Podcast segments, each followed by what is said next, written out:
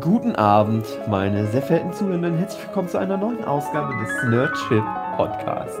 Heute mit dabei Jochen Störzer, Hey.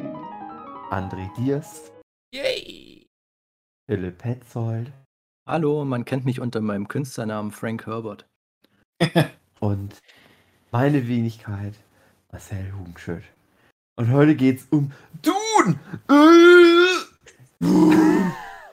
Äh! So Ja. ungefähr die Reaktion der Leute gut zusammengefasst nach dem Film. Genau. Ist das so? Ja, ich weiß es ja nicht. Ich frage mich das manchmal. Was die Reaktion der Leute ist. So richtig? So richtige Ähm, Reaktion gab es noch gar keine, gell? Das ist halt das Ding, Nee. äh, der, der ist ja bei uns deutlich eher gestartet. Das habe ich tatsächlich nicht gewusst. Also das wurde mir dann mal so zugetragen und da war ich ganz erstaunt, dass der irgendwie in den USA, was, eine Woche nachher oder so, konnte Ja, aber ich dachte, hin? ja, ich dachte, es wäre eine Woche, aber da kam jetzt immer noch nichts. Das sind Oh. müssten Genau. ja dann zwei Wochen sein. Also vielleicht Hm. läuft es jetzt bei denen Oder ist ja einfach nur auf, erfolglos. morgen ab. Naja, die warten alle, bis der, die warten alle, bis der dann bei HBO Max ist. Da hat jetzt keiner Ja, Bock ins genau. Kino zu gehen. Kommt ja irgendwann im Oktober schon tatsächlich. Mhm. Ich hatte ja immer Angst, dass der startet äh, im Stream, bevor der im Kino ist, weil ja, ich ähm, weiß nicht, ob das so gut gewesen wäre. Es ist doch schon schön, wenn man noch ein paar Leute ins Kino locken kann, gerade jetzt nach der Zeit, dass man wieder ins Kino gehen kann und dann zu so einem Film ist eigentlich schon eigentlich äh, ein Grund, dahin zu gehen mal wieder. James. Bond ist der Film, wo alle ins Kino gehen. Ja. Oder ja der nächste Marvel-Film. Spider-Man. Ja, okay. Ja. Ich hatte ja großspurig behauptet, das wäre ein Film, wo es sich lohnt, ins Kino zu gehen. Mhm. Und Flint, hatte ich recht? Ja, definitiv. Aber ich habe auch mit jemand anders jetzt geschrieben Mhm. und ich kann ja schon mal so leicht spoilern, dass Hugi da von uns so ein bisschen eine Außenseiterrolle wahrscheinlich einnimmt. Beim André weiß ich es noch nicht. Mhm. Und ich hatte jetzt aber auch ganz viel mit einem Kumpel geschrieben, der auch regelmäßig ins Kino geht und der war auch ein bisschen, naja, was heißt enttäuscht? Doch schon für ihn enttäuscht. Und wir haben dann so ein bisschen hin und her geschrieben, versucht das rauszuarbeiten, warum das bei ihm so ankam und bei mir halt gerade gar nicht. Und ich, er war halt auch der Meinung, dass es ein Film ist, den man jetzt nicht unbedingt im Kino sehen muss. Und das konnte ich überhaupt nicht nachvollziehen. Also wenn ein Film fürs Kino gemacht ist, dann ja wohl der. Und äh, da können wir dann gerne mal drüber schnacken, über die Opulenz und ob das dann tatsächlich ein Kinofilm ist. Also ich, ja, ich habe es ja schon gesagt, also ich finde definitiv, das ist fürs Kino gemacht. Das habe ich aber auch nicht anders erwartet. Ja. Und Ich, ja. Meine These ist ja, das ist ein Film, der definitiv fürs Kino gemacht ist. Der auch wahrscheinlich nur so wirkt, wie er wirken soll, wenn du den im Kino guckst. Aber ich finde halt trotzdem, dass der. Ja, weil du. Ich glaube, weil. Also, für mich ist es, glaube ich, wirklich, dass ich einfach so krassen Scheiß mittlerweile gewohnt bin aus dem Kino, dass der da, naja, was heißt abstinkt, aber dass man dann halt einfach schon so, man ist so übersättigt irgendwie mit geilem Scheiß. Aber doch nicht mit. Und da ist es dann, ja, Nenn mir mal was Vergleichbares in den letzten Jahren. also ganz platt gesagt. Also das Ding ist halt, der ist halt, was mir ehrlich gesagt wirklich so richtig krass gefehlt hat, war wirklich noch krasseres Design irgendwie. Weil, weißt du, also ich hatte ganz so, so im Nachhinein habe ich so gedacht, ja gut, du kennst Raumschiffe, gibt's viele Filme und das ist halt so Raumschiffe. Das ist nix irgendwie so richtig, wo ich Mhm. dachte, Abgedreht. ah, das ist nochmal was Neues, sondern das ist so, ja, wie so ein Raumschiff, wie man sich halt so ein Raumschiff vorstellt, so ein Filmraumschiff. Das ist halt Und- schon so eine herkömmliche Sci-Fi-Darstellung, ja, das stimmt schon. Ja, und ich weiß natürlich, ganz viel kommt auch ja von Dune letztendlich. Ne? Ganz viel ist ja da so auch ein bisschen, das hat ja einfach ganz viel mit beeinflusst, warum Sachen, Mhm. wie die heutzutage halt aussehen, aussehen. Aber Dune sieht halt auch ganz viel halt so aus, wie Sachen heutzutage halt so aussehen. Ja, und funktioniert auch rein handlungstechnisch, wie viele andere Sachen funktionieren. Weil Aber das da ist ja ja, der, immer so ein Ding. Und ja der Ursprung ist ich von möchte dem, wie alles aussieht, dann hat es doch die Berechtigung, auch so auszusehen, wie Dinge auszusehen haben. Also, ja, das klingt aber für mich nach ist keinem halt- Widerspruch. Aber es geht ja um die Frage, warum du unbedingt dann Dune jetzt noch angucken musst. Und da würde ich halt auch schon die These vertreten, ja, musst du dann vielleicht nicht mal mehr. Ich Wie meine, gesagt, also ich Ja. finde, das ist ein guter Film. Der, die Handlung ist gut, das ist an, handwerklich alles gut gemacht, gute Schauspieler, gute Effekte, gut inszeniert, gute Musik. Ähm, aber da gibt es halt auch andere Filme, die, ich sag mal, so, so auf dem gleichen Niveau tangieren Mhm. und aber einfach so entertainmentmäßig bieten andere Filme dann wieder mehr. Und das ist Wollen halt wir- ein blöder Vergleich irgendwie. Wir steigen Aber- gerade schon so heftig rein. Wollen wir für Ja. die Zuhörenden noch irgendwie mal erklären, was es mit Dune auf sich hat oder sparen wir uns das an der Stelle? Na, ich wollte was dann noch, Ja, ja, man kann, man das gleich noch machen, machen. aber nur weil es da jetzt gerade geschickt dazu passt. Ähm, es gibt ja den David Lynch Dune, haben wir ja auch schon drüber gesprochen. Und das muss ich auch zugeben, also äh, im David Lynch Dune, da gibt es krassere Designs. Also da wird ja gleich am Anfang so ein Navigator reingeschoben und der allein sieht schon so, ja, so, so, so richtig außerirdisch aus. Also das ist echt nichts, was man sonst in irgendeinem anderen Film bis dahin gesehen hat. Mhm. Und die, äh, die, ähm, ja, die Leute um ihn drumherum, da mit irgendwelchen Röhren aus dem Kopf raus und alles, das sieht schon krass aus. Und äh, später dann ähm, der Baron Harkonnen ist auch ein, ein ganz anderes Design. Also da war mir der jetzige Dune-Film schon ein bisschen zu zahm, wie sie den dargestellt haben.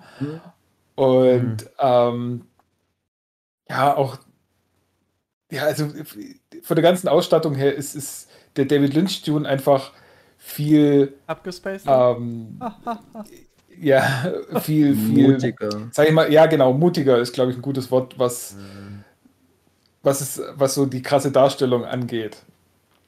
Ja, ich habe das Gefühl, um da nochmal kurz zu bleiben, bevor wir vielleicht nochmal einen Einstieg machen, dass äh, ich glaube, der Denis Villeneuve oder Vil- Villeneuve einfach die Leute vielleicht nicht noch unnötig verschrecken wollte mit einer Ja, zu abgedrehten ähm, Vision. Ich glaube, der Mhm. wollte schon optisch irgendwo bei was bleiben, was einem vertraut ist. Und den Mainstream auch abgreifen. Ja, Ja, also aber ich, ich, weiß glaube, nicht, ob das, das, ist gerade das, was fehlt. Weil Ah, das einfach, es gibt zu. Also, na, na, lass uns mal anders anfangen. Ich möchte gerne eigentlich, dass wir erstmal anfangen, zu, einmal ganz kurz anreißen, was Dune ist überhaupt. Und dann möchte ich einmal äh, kurz, dass wir einmal fest, alle festlegen, wie wir da überhaupt in den Film reingegangen sind. Also, ne, Dune, alte Buchreihe. Ne? Jochen, du hast es doch gelesen. Sag doch mal, von, von wann ist Dune überhaupt? Ich weiß es nämlich nicht genau. Also ist schon Oh. sehr alt. Ah, 70er Jahre. hätte man sich darauf vorbereiten können. Ich glaube es sogar von 57. Oh, Ja, doch Wirklich? so alt. Genau. Ja, doch, Ja. kommt hin. das Also- Richtig, richtig alt. Also das ist echt äh, ein, ja, ein, äh, es war ja gerade die, die Zeit von Science Fiction, wo der da groß geworden ist. Auch Asimov, Heinlein, ähm, wie heißt er? 2001. Odyssee im Weltraum. Weltraum. Äh, d- Äh, du meinst äh, Dings. Äh, der Autor. eigentlich. Egal. Na, Mann. Ach, war Stanley Kubrick meint aber nicht, weil was Ja. meint Doch. Ja, nee, ich meine den Autor von Ach so. 2001. Es ist er? aber egal. Ähm, der. Ja, ach egal. Ja. Auf jeden Fall war das die große Zeit der Science Fiction. Äh, hatte da äh, eine richtig äh, goldene Ära und äh, der Vision Planet ist halt ein großes Werk, eins der großen Werke aus der Zeit, die dann eben ja auch bis jetzt äh, noch Bestand hat, hat Kult-Following ziemlich schnell bekri- bekommen und ja, äh, ist halt, also spielt irgendwie, weiß ich, 10.000, 12.000 Jahre in der Zukunft. Und Ich finde immer gut, was du, glaube ich, mal gesagt hast, Ja. aber ich weiß nicht, ob du das, den Satz äh, erfunden hast, ähm, dass Herr der Ringe im. Science-Fiction-Gewand sozusagen. Also was früher, Mhm. der Herr der Ringe-Film gibt es ja jetzt auch schon länger, aber was so halt, bevor, sagen wir mal, vor der Herr der Ringe-Verfilmung, war das so wie, es gibt Herr der Ringe als Fantasy und es gibt Dune als Sci-Fi. Na, wenn du es gerade erwähnst, äh, Herr der Ringe galt ja damals als undrehbar. Galt das damals auch für Und- Dune? Denk schon. Ja. So ein bisschen ja schon. Also in den 50ern auf jeden Fall. Ja, ähm, es hat auch einen ganz einfachen Grund, warum Dune als unverfilmbar galt, weil, und Flint hört sich ja gerade das Hörbuch an, wenn ich es richtig mitbekommen habe, es gibt sehr, sehr, sehr viel innere Dialoge. Ah, Also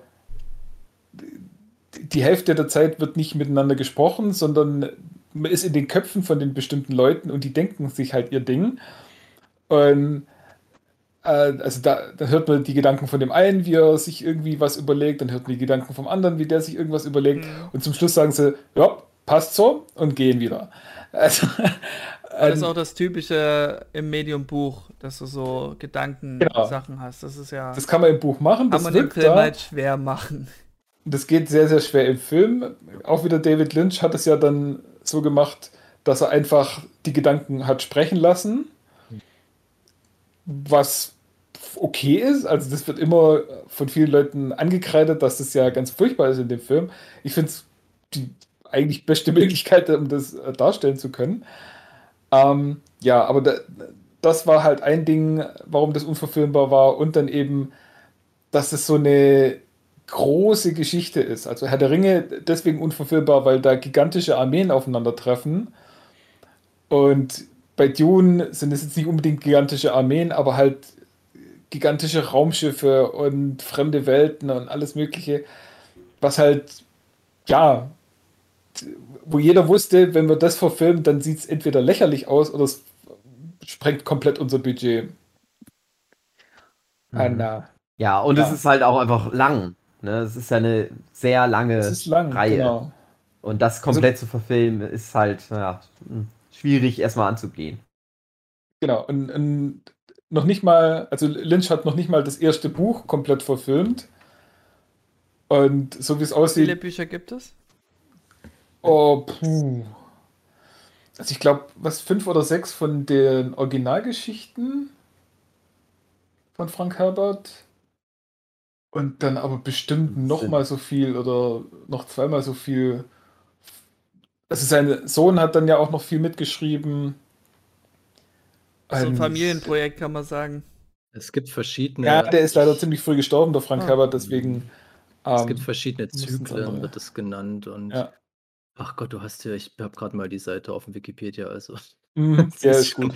gibt auch haufenweise, haufenweise Kurzgeschichten und alles Mögliche. Also, Also ja, wenn ich also richtig wenn man sich da verstehe, dann reinliest.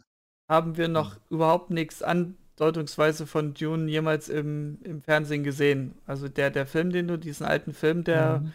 repräsentiert auch nicht sehr viel, wenn man den ganzen Content sieht, der noch zur Verfügung steht. Ja, und wie gesagt, es ist halt, äh, spielt 10.000 Jahre in der Zukunft und es wird halt immer wieder auf die 10.000 Jahre angespielt, was da dann alles passiert ist. Weil zum Beispiel ähm, in dem Film gibt es diese Mentaten. Das ist äh, der etwas dicke bei den Atreides, Mhm. den Leto irgendwie mal fragt, so, ja, guck mal, was hat denn das alles gekostet, hier den Tibi anzukarren, nur dass wir hier eine Unterschrift machen. Und der verdreht geschwind die Augen und kommt dann wieder mit der richtigen Zahl. Das ist ein Mentat, das ist quasi ein menschlicher Computer. Also, es ist ein Mensch, der sehr gut rechnen kann. Okay, also ein Cyborg. Nee, eben nicht. Okay. Das ist das Problem. Die Su Genau. sind auf der Suche nach solchen Talenten. Das wird gefördert. Das ist ja das Ding, dass Ja. dann die Menschen irgendwann Maschinen entwickelt haben, die den Menschen überlegen waren. Die Mhm. haben den Krieg quasi verloren, Matrix-mäßig. Genau. Und was übrig geblieben ist, konnte es mit den Maschinen nicht aufnehmen. Und die sind auf der Suche nach Menschen, die Fähigkeiten haben. Die Okay. sind unglaublich Mhm. wichtig. Also und so das, dazu gehören diese Menschen. Genau, da, diese, da, da ist, sind wir dann schon wieder bei den Bene Gesserit und so. Also du hast dann wirklich Mhm. ähm, diesen Widerstand als Grundgedanken. Ja. Genau. Ob das mal irgendwann erzählt wird, die Vergangenheit, das weiß ich nicht, kenne kenn ich mich nicht aus. Ob das mal, oder ob das nur einfach als Grundgeschichte dient, das weiß ich nicht. Also ich habe auch viele von den Büchern nicht gelesen. Ich habe die ersten boah, drei, vier gelesen und bin dann irgendwann mal an einem Buch hängen geblieben, wo es wirklich extrem war mit diesem inneren Dialog, wo dann wirklich kapitelweise nur irgendeine in ihrem Zimmer sitzt und darauf wartet, dass jemand reinkommt und sie überlebt, legt sich Seiten- und Kapitelweise, was denn alles gesagt werden könnte und wie sie dann darauf reagieren könnte und was dann da wieder drauf als Reaktion kommen könnte und wie sie dem dann wieder entgegenwirken könnte und so weiter und so fort. Also alles nur innerer Dialog und irgendwann dachte ich so, ach komm, mir ist scheißegal, was passiert, wenn der Typ tatsächlich reinkommt. Ich höre jetzt auf. Also könnte man einem Frank Herbert vielleicht vorwerfen, dass der zwar sich viel Gedanken um, die, um das Worldbuilding macht und was so passiert, aber er hat keine Ahnung, wie man eine Geschichte erzählt. Vielleicht oder nicht, keine Ahnung, aber ich glaube, er tut sich da vielleicht ein bisschen schwer und er braucht immer diese Exposition. Mhm. Dazu habe ich jetzt noch zu wenig gehört, äh, um das beurteilen zu können. Ich fand es bis jetzt schon sehr gut, aber das ist ja auch bloß der Einstieg und den kennt man ja auch schon irgendwie.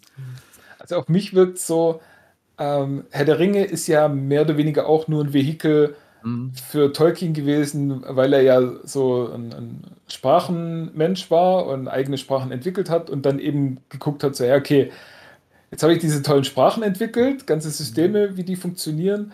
Jetzt müsste man die noch irgendwo in die Geschichte einbinden. Mhm. Und da hat er halt dann auch noch ein Händchen dafür gehabt, äh, eine interessante Geschichte zu, sch äh, zu schreiben. Und bei Dune, da wirkt es an manchen Stellen so, okay, der ist richtig geil, was Worldbuilding angeht und was verschiedene Fraktionen angeht und Motivationen und das Ganze. Aber dann eben so eine interessante durchgehende Geschichte zu erzählen, da hapert es so an manchen Stellen. Das, das wäre so ein Typ, der würde heutzutage würde er auf so Comic-Messen gehen und dann würde er fragen, hier, ich habe einen OC, kannst du den mal malen? ja. der, Nein, würde der, der würde Strategiespiele entwickeln. Ja, genau. Ja. Also, ja, der hat ja. so eine, eine Welt, eine Vorstellung, so ein, das könnte man machen, so gab es ja auch äh, immer mal wieder die Idee von einem Shared Universe oder so einem Public Domain Universe, wo man einfach sagt, so ja, so und so funktioniert's und ihr könnt jetzt eure Geschichten in diesem Universum ansiedeln. So ähnlich könnte man sich das bei Dune auch vorstellen. Aber mhm. ja, ist ja nicht ganz. So, oh. ähm, wollten wir jetzt vielleicht doch irgendwann mal drauf kommen, was, um was es in Dune geht. Also grob, also die Grund, äh, oder sage ich mal, die Ausgangslage ist ja eigentlich auch das, was in dem Film jetzt so wichtig ist. Dadurch, dass der zweigeteilt ist, wird sich halt Zeit genommen, um erstmal einzuführen. Ja, wer sind die Fraktionen, die jetzt gerade eine Rolle spielen und was. Äh, also es, man kann sich das vorstellen wie ein Schachbrett, auf dem die Figuren erstmal gerückt werden. Mhm. Und ähm, du hast eigentlich eine relativ simple Story, finde ich, noch am Anfang, der man mhm. gut folgen kann. Die Ausgangslage es umfasst gar nicht so viele, ich sag mal, Häuser. Also das ist schon Game of Thrones mäßig oder, oder halt andersrum. Ähm, mhm. Und du hast im Endeffekt auch bloß, ich sag mal, so vielleicht drei Planeten, die erstmal nur wichtig sind und man kann sich das ganz gut ähm, erschließen alles. Also Protagonisten oder unsere Protagonisten kommen vom Planeten Kaladan. Da regiert die Familie Atreides. Das ist die eine Fraktion, wo auch äh, Paul Atreides, unser Protagonist, herkommt. Und die werden, also ich sag mal, das ganze Universum oder wie auch immer die ganze Welt dort, wie man das bezeichnen würde, das wird kontrolliert von einem Imperator, der die mhm. Fäden zieht. Zumindest was ich jetzt so weiß. Und der.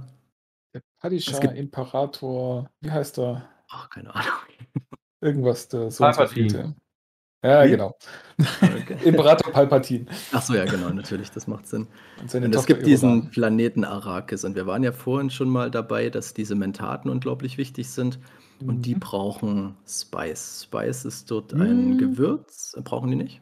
Habe ich so verstanden? Ich glaube nicht, dass es die Mentaten sind, die das Spice brauchen. Ja, als Treibstoff. Das sind die Navigatoren, so. die das Spice brauchen. Genau. Aber die Navigator Navigatoren sind keine Mentaten? Ich habe das, ich dachte, die Navigatoren sind. Ich dachte, Mentaten. die brauchen den für ihre Raumschiffe, dass ja, sie ja, halt fliegen. Als Treibstoff?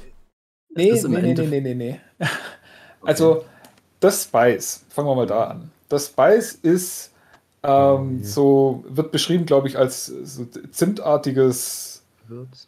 Gewürz, mehr oder weniger, was halt Mhm. im Wüstensand rumliegt von Arrakis und auch nur auf Arrakis. Und das hat halluzinogene Wirkung.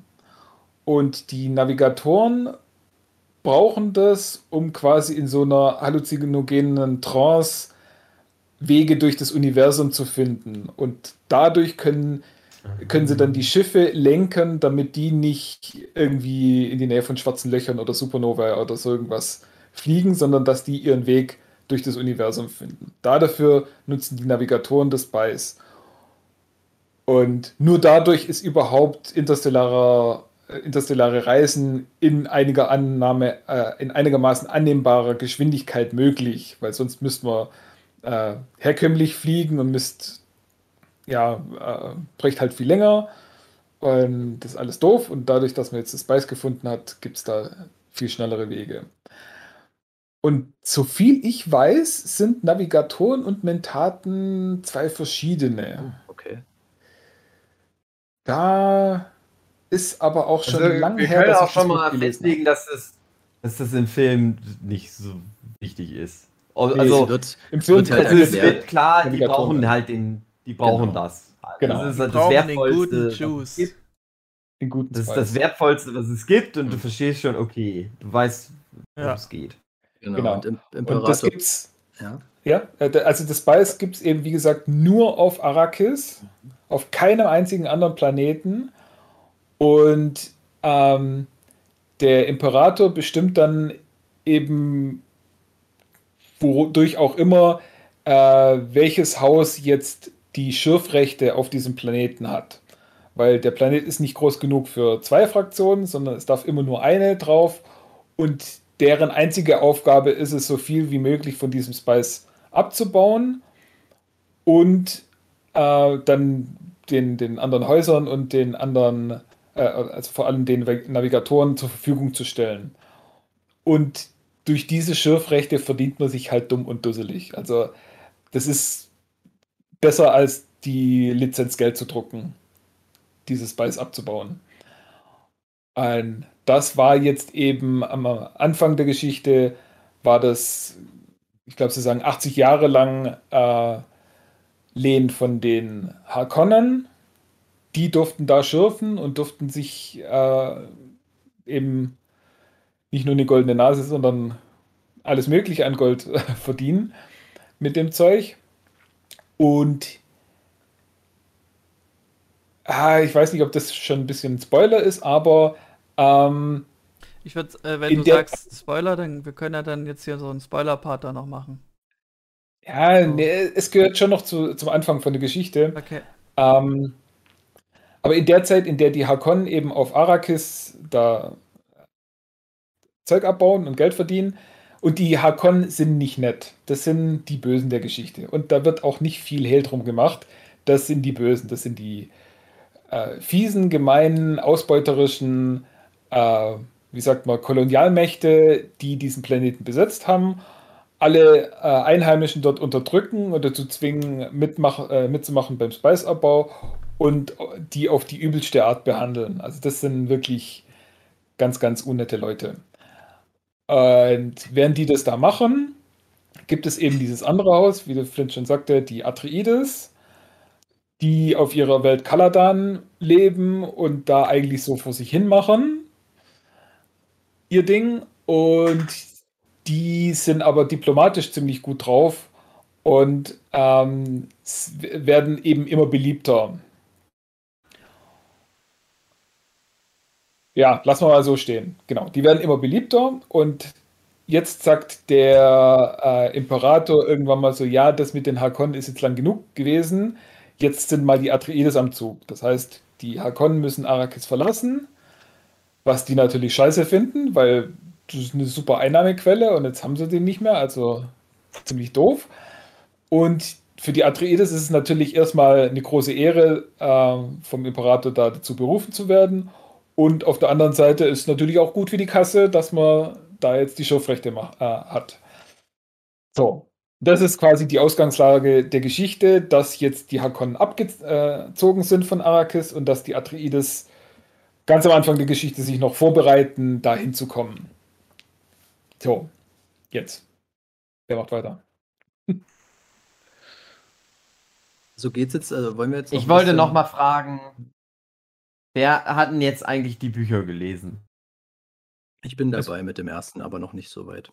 Wie gesagt, ich Ah. habe die ersten zwei, vielleicht drei, äh, drei, vielleicht vier Bücher gelesen. Also bei mir sind sie noch nicht mal von Kaladan runter. Das ist gerade viel Zeit, äh, gerade was so Paul und die äh, Bene Gesserit anbelangt. Da wird sehr viel Zeit Mhm. aufgewendet schon am Anfang. Ja. André hat Nee, äh, nur, nur Zusammenfassung im. Internet angeguckt. Nee, nee, gar nichts davon. Ich bin völlig Gut, ich habe nämlich, ich unvorbereitet. bin in den nämlich Film auch gegangen. ganz, Ich kenne nur den Trailer. ich nämlich auch, ich kenne nix. Ich habe vor tausend Jahren mal den David Lynch-Film gesehen, aber ich kann mich nicht wirklich mehr an irgendwas erinnern. Gut, das wollte ich nämlich So. nochmal festhalten, weil ich glaube, dass das viel ausmacht. Ob man die Bücher schon mal gelesen hat oder nicht gelesen hat. Also Aber André, du na kennst ja. auch den Lynch-Film nicht. Äh, weiß ich nicht. Vielleicht habe ich ihn als Kind gesehen oder gar nicht. Also Ah. in erster Linie nein, würde ich Okay. sagen. Ja. Ja, und, und wie ich jetzt zu dem Film gekommen bin, äh, ich habe gehört, dass er gemacht wird. Äh, Ich habe, glaube ich, ein, zwei Bilder gesehen, die frühen Bilder mit dem Timothy Chalamet. Hab gedacht, oh je, je, was für eine Lusche. ja. Er kommt ja auf gar keinen Fall an Kyle MacLachlan ran. Ähm, wusste aber schon natürlich, klar, ich werde da ins Kino gehen und habe Mhm. ab dort dann komplett Funkstille gehalten, Mhm. bis dann tatsächlich im Kino das Licht anging. Ja, Das ist schon heftig. Ich kann das ja nicht. äh, Das müsste man an anderer Stelle nochmal klären. Hatte ich eigentlich mal vorgehabt. Ich nehme dann immer alles mit, was es gibt. Schon als äh, Vorfreude gehört das für mich zum Erlebnis heiß. dazu. Ja, ich habe da so eine. Ich muss das machen zum Selbstschutz teilweise. Wenn ich im Kino sitze und nichts drüber weiß. Und da ist irgendeine Sache dabei, die ich so nicht erwarte oder Ah, was und, und mich vielleicht aufregt, dann kann mich das, kann mir das den ganzen Film kaputt machen. Okay. Und ich finde es immer ganz entspannt, wenn man da vorher ein bisschen Luft rauslässt und gewisse Sachen vielleicht schon weiß und schon damit klarkommt, bevor man dann im Kino sitzt und sich dann ärgert, sondern schon irgendwie vorbereitet ist, weil sonst habe ich das Gefühl, dass ich das dann nicht durchstehe. Und dass vielleicht das Erlebnis des Films unnötig äh, ins Negative gezogen wird, ist Mhm. vielleicht eine komische Herangehensweise, aber Okay. deswegen finde ich, ähm, ist so eine Zweitsichtung bei mir immer vielleicht weniger notwendig als bei jemandem, der vielleicht komplett nackt da reingeht. Mhm. Ähm, und Also es gab ja Fall viele, ich- die mit Matrix mit dem ersten Mal gucken nicht so klar kamen. Die mussten erstmal erstmal Mhm. sacken lassen. Aber bei Dune Mhm. war das dann schon simpler. Also ja, da finde ich schon. Ich weiß gar ging nicht, auch gut das- äh, unvorbereitet reingehen. Hm, Ich Mhm. hatte ja, wie gesagt, dann auch das gehört, dass der Film gemacht wird. Zu dem Zeitpunkt hatte ich, glaube noch nicht viel damit äh, am Hut gehabt. Den Lynch-Film hatte ich da, glaube noch nicht mal gesehen. Ich muss sagen, früher kam immer die Serie. Das hat mich dann überhaupt noch nicht abgeholt. Das war nicht meine Art Science Fiction, habe aber jetzt auch nicht da jetzt viel gesehen. Bei mir mussten es immer irgendwelche Aliens sein. Ich war halt der Star Wars-Typ, so als Kind. Und wenn das dann lief, dann habe ich mir das nicht angeschaut und auch der, den David Lynch Dune, das hatte ich damals nie irgendwie gesehen. Ich weiß gar nicht, ich glaube, das Interesse kam hauptsächlich über den Denis Villeneuve, dass ich gedacht habe, ja, Blade Runner ist super und was der so überhaupt gemacht hat, hat mir alles gut gefallen und da bin ich automatisch schon mal dabei, natürlich. Und als dann immer mehr bekannt wurde über Cast und etc., wusste man schon, dass das ein großes Ding wird, hatte dann mittlerweile auch viel nachgeholt, also den Lynch Dune und mich ein bisschen belesen um grundsätzlich da gehypt genug zu sein für den Film. Ja, und spätestens mit dem ersten Trailer, dann war ich dann komplett überzeugt, dass das gut werden muss. Und dadurch, dass es halt nicht so ein Franchise ist, was mir großartig am Herzen lag, hatte ich da jetzt auch nicht so das Gefühl, dass ich da jetzt angstvoll reingehe und enttäuscht werden könnte oder so, sondern relativ unbefangen trotzdem noch. Anders als bei anderen Filmen vielleicht, wo ich da schon vorher sehr viel investiert habe. Mm. Und ja, so was bin ich dann dazu gekommen. Und also ich wusste quasi schon alles, was es gibt über den Film, außer natürlich, äh, ich habe mir keine Reviews dann durchgelesen oder was. Also ich habe trotzdem noch ähm, das quasi komplett erlebt. So. Also der Film ist ja lang genug, da ist so ein Trailer nichts dagegen. Ich wusste wirklich, irgendjemand- glaub, also eigentlich fast nichts über den Film. Ich kenne, also ganz grob natürlich irgendwie so, ja, es ist so episch im Weltall gedöns. Ähm, wusste aber eigentlich wirklich nichts. Und war auch so relativ. Also das Ding war halt, ich habe da gar nicht viel erwartet, bis ihr, wir mal irgendeinen Podcast aufgenommen habt und ihr dann so, so zwei Stunden ungefähr vorher schon da gefanboyt habt, wie geil das ja werden muss. Dass das ja der krasseste Film aller Zeiten irgendwie geworden ist. Und da war ich dann so angefixt, hab gedacht, na gut. Das ist immer das, was ich nicht mag, wenn, wenn Leute irgendwas hypen und dann, dann bin ich immer so krass gehypt, dass ich dann genauso wie du reagiere oft dann so, ach, ich habe eigentlich mir noch was krasseres vorgestellt. Ja, ich habe mir das natürlich schon, ich habe ja den Trailer dann gesehen und habe gedacht, ja, das, was, was Jochen und Flint da erzählt haben, was ich mir jetzt in meinem Kopf vorstelle, das kann der Film sowieso nicht abliefern. und war dann aber halt mal so, ja, okay, gut, warten, gucken wir es mal an. Und dann, wie gesagt, beim Film gucken habe ich immer so gedacht, ja, das ist schon gut.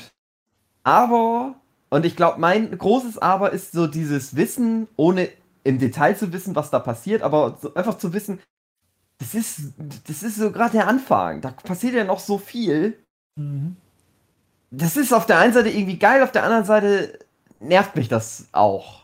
Aber das, ich kann das schwierig so in Worte fassen, warum mich das so, so äh, dann auch schon wieder nervt irgendwie. Weil ich auch so denke, ah, das ist dann, ah, das ist ja doch nix dann wahrscheinlich von dem, was da dann noch alles passieren muss. Ich, ich kann es insofern verstehen, dass das äh, vielleicht, das ist so ein bisschen das Ding wie mit Star Wars 7, wo man im Kino saß und dachte, ach geil, das ist aus so vielen Gründen ganz cool, dass man jetzt wieder in diese Welt da reinkommt und endlich mal wieder einen Kinofilm und so. Und der hat aber für mich bei jedem weiteren Schauen verloren, weil man halt auch merkt, dass es halt so ein Soft-Reboot ist und eigentlich nichts Ja. Neues bietet. Und halt auch so ein, äh, ich sag mal, so ein Einstiegspunkt ist. Ja, es werden auch dort die Schachfiguren gestellt oder was weiß ich. Also du hast auch das Gefühl Naja, von so einer Art du- Prolog. Und das fühlt sich dann im Nachhinein für mich unbefriedigend an, so ein bisschen, dass der Ja, erste Teil vielleicht abfällt. Ja. Weil das Kartenhaus in sich zusammenfällt und Naja, man dann das- später das- gemerkt hat, nee, das ist ein- kein Einstieg für nix, Ja. weil die überhaupt keine Ahnung hatten, was die Das- eigentlich machen das wollten. kam natürlich dann hinzu. Das ist ja das Geile dann bei Dune. Ich glaube, das Ding ist, bei Dune weiß ich, das führt ja zu alle zu was. Mhm. Das, die Bücher sind ja wahrscheinlich nicht ohne Grund auch Klassiker. Das wird ja äh, alles irgendwie so einen Sinn haben, was da passiert. Und meine, mein großes Ding ist, ich habe keine Lust, die Bücher zu lesen. Gebe ich mal so ganz ehrlich zu. So alte, ich tue mich da einfach schwer mit so älteren Büchern. Da können mir das auch noch Leute empfehlen, die sagen, aber das ist doch geil geschrieben, aber so im gewissen Alter ist das schwer für mich, das einfach. Obwohl ich, ei- ich lese ja auch immer mal wieder Bücher, aber wenn ich dann immer schon höre, ja, das ist super viel und 5 Milliarden Charaktere und die haben alle Dialog, allein was Jochen gerade sagt, da geht es dann ein halbes Buch nur darum, wie einer auf irgendwas wartet und so Dialoge. Ah, da habe ich dann schon irgendwie keinen Bock drauf. Aber ich habe Bock auf die Welt. Also ich mag dann halt auch schon sowas. Obwohl ich natürlich auch dann lieber so Hard Science Fiction mag, wo es möglichst nah an irgendwie was Realistisches ist. Und bei Dune habe ich zumindest das Gefühl, na, das ist halt eher, spielt zwar in der Zukunft, aber so weit in der Zukunft, dass du das eh nicht mehr nachvollziehen kannst, ob das jetzt irgendwie realistisch ist oder nicht. Aber generell hätte ich schon so Bock auf die Welt und so. Und ich hätte dann halt auch so Bock auf die Filme, aber ich habe einfach das Gefühl, da kommt vielleicht noch ein Film, aber ich glaube nicht, dass da noch ein dritter Film kommt.